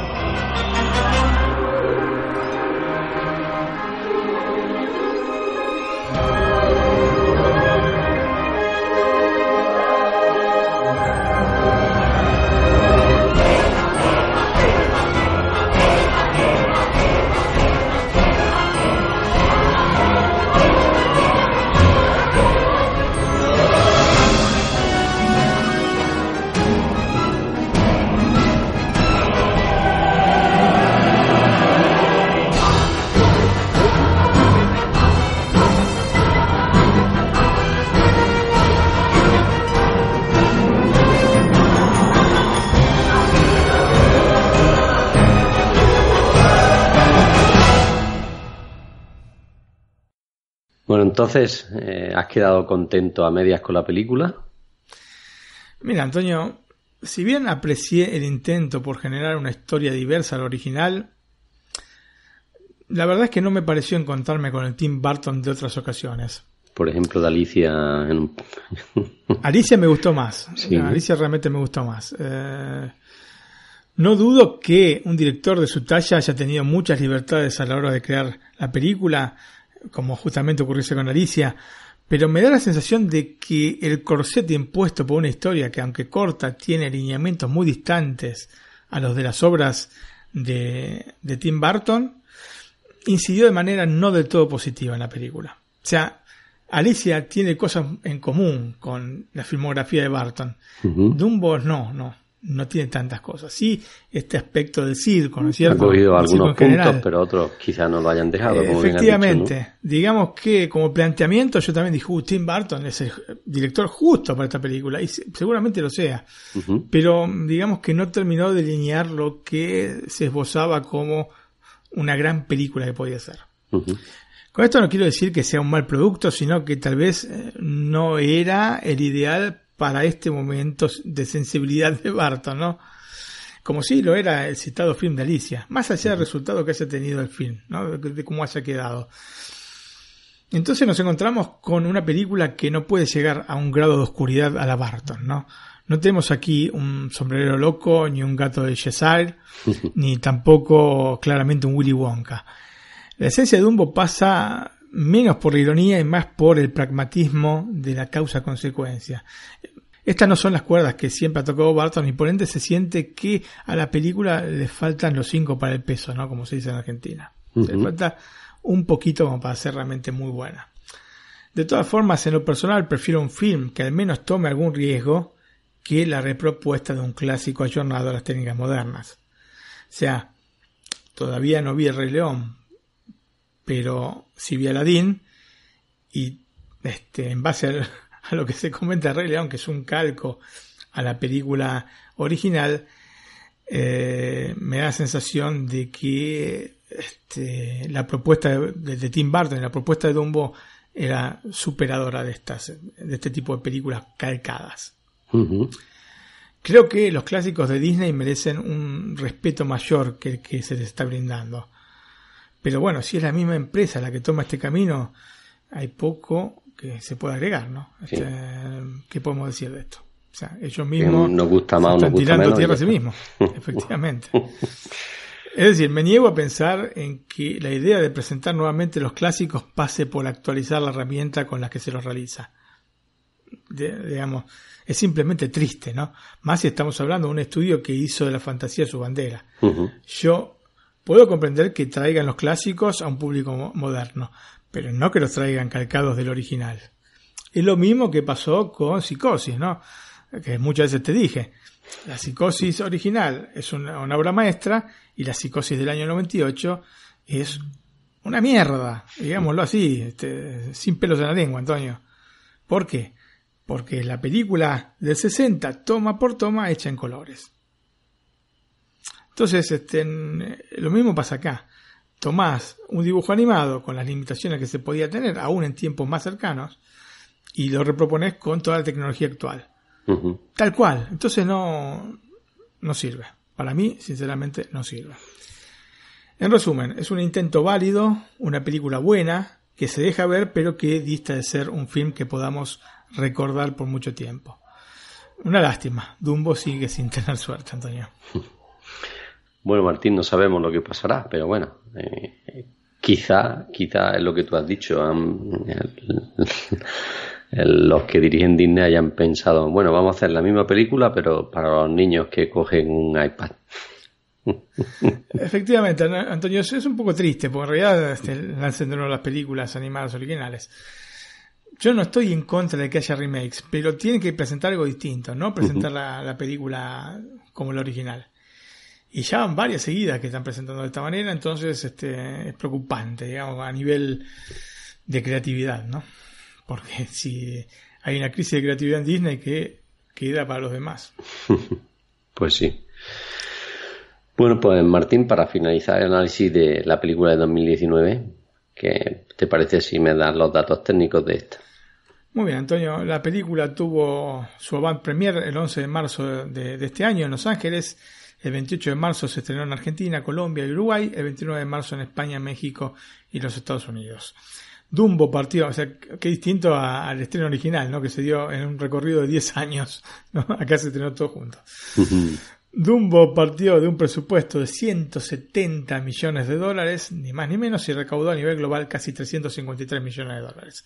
Así que, mientras sea un negocio para Disney, todo, todo este tipo Lo de va a seguir películas, haciendo. y esta seguramente, o sea, mucho me- menor que Aladdin o, Rey León, ¿no es cierto? sí. Sí, será mucho más, seguro. Absolutamente convencido. La duración es de 112 minutos, el formato de pantalla 1.85.1 y el sonido Dolby Atmos DTSX o Auro 11.1 según la sala. Ujú. Los protagonistas son Colin Farrell como Hall Farrier, Michael Keaton como B.A. Van de Vere, Danny DeVito como Max Medici, Eva Green como Colette Marchand, Alan Arkin como J. Griffin Remington. Hay otro tema que hay un banquero, ¿no es cierto?, que lo tiene agarrado de las partes nobles al personaje de Van de Vere, que es lo que le pasó a Disney con el Bank of America, ¿no es cierto? Otro punto en común con Disney. Así que bueno, para mí es, es tan evidente que no, no pueden decir que no, que no, no lo hicieron a propósito. Nico Parker como Millie Farrier eh, y Finlay Hobbins como Joe Farrier. El guion fue escrito por Herren Kruger y la música, como no podía ser de otra manera, y como ya te dije anteriormente, este, por Danny Elfman. ¿no? Son una pareja indisoluble con Tim Burton. También en este caso, esperando la llegada a Disney Plus, se puede encontrar Dumbo en España a la venta en HD en Microsoft Store a 8,99 euros, mientras que en Rakuten TV, iTunes Store y Google Play se le encuentra a 13,99 euros centavos, Antonio. En México, en tanto, está disponible siempre en HD, en el alquiler en iTunes Store y en Google Play a 50 me- pesos mexicanos, mientras que a la venta en iTunes Store a 199 pesos mexicanos y en Google Play a 200 pesos mexicanos. Por otra parte, eh, sepan que hay una versión en 4K de la película que se ve de maravilla, de maravilla realmente, y este, así que les aconsejo esa versión que aparte tiene sonido este, Dolby Atmos. Y Antonio, terminamos entonces eh, toda esta historia de Dumbo, que empezó con el pobre este elefante Jumbo, ¿no? que ha sido muy maltratado, pobrecito, y termina con la película de Tim Burton, escuchando el track Carnival Music. Bueno, Martín, pues lo escuchamos.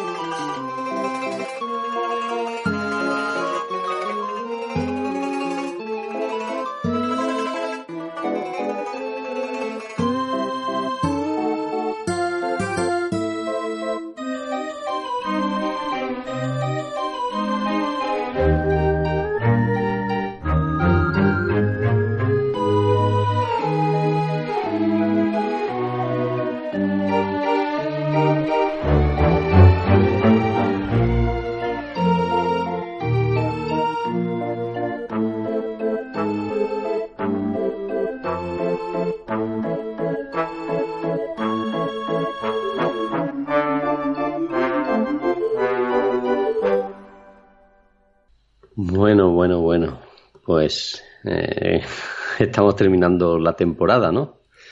Así es, Antonio, increíble. Ya tres temporadas, Tres temporadas. hechas. ¿Cuántas series hemos comentado y cuántas películas? Oh. ¿Cuántos especiales?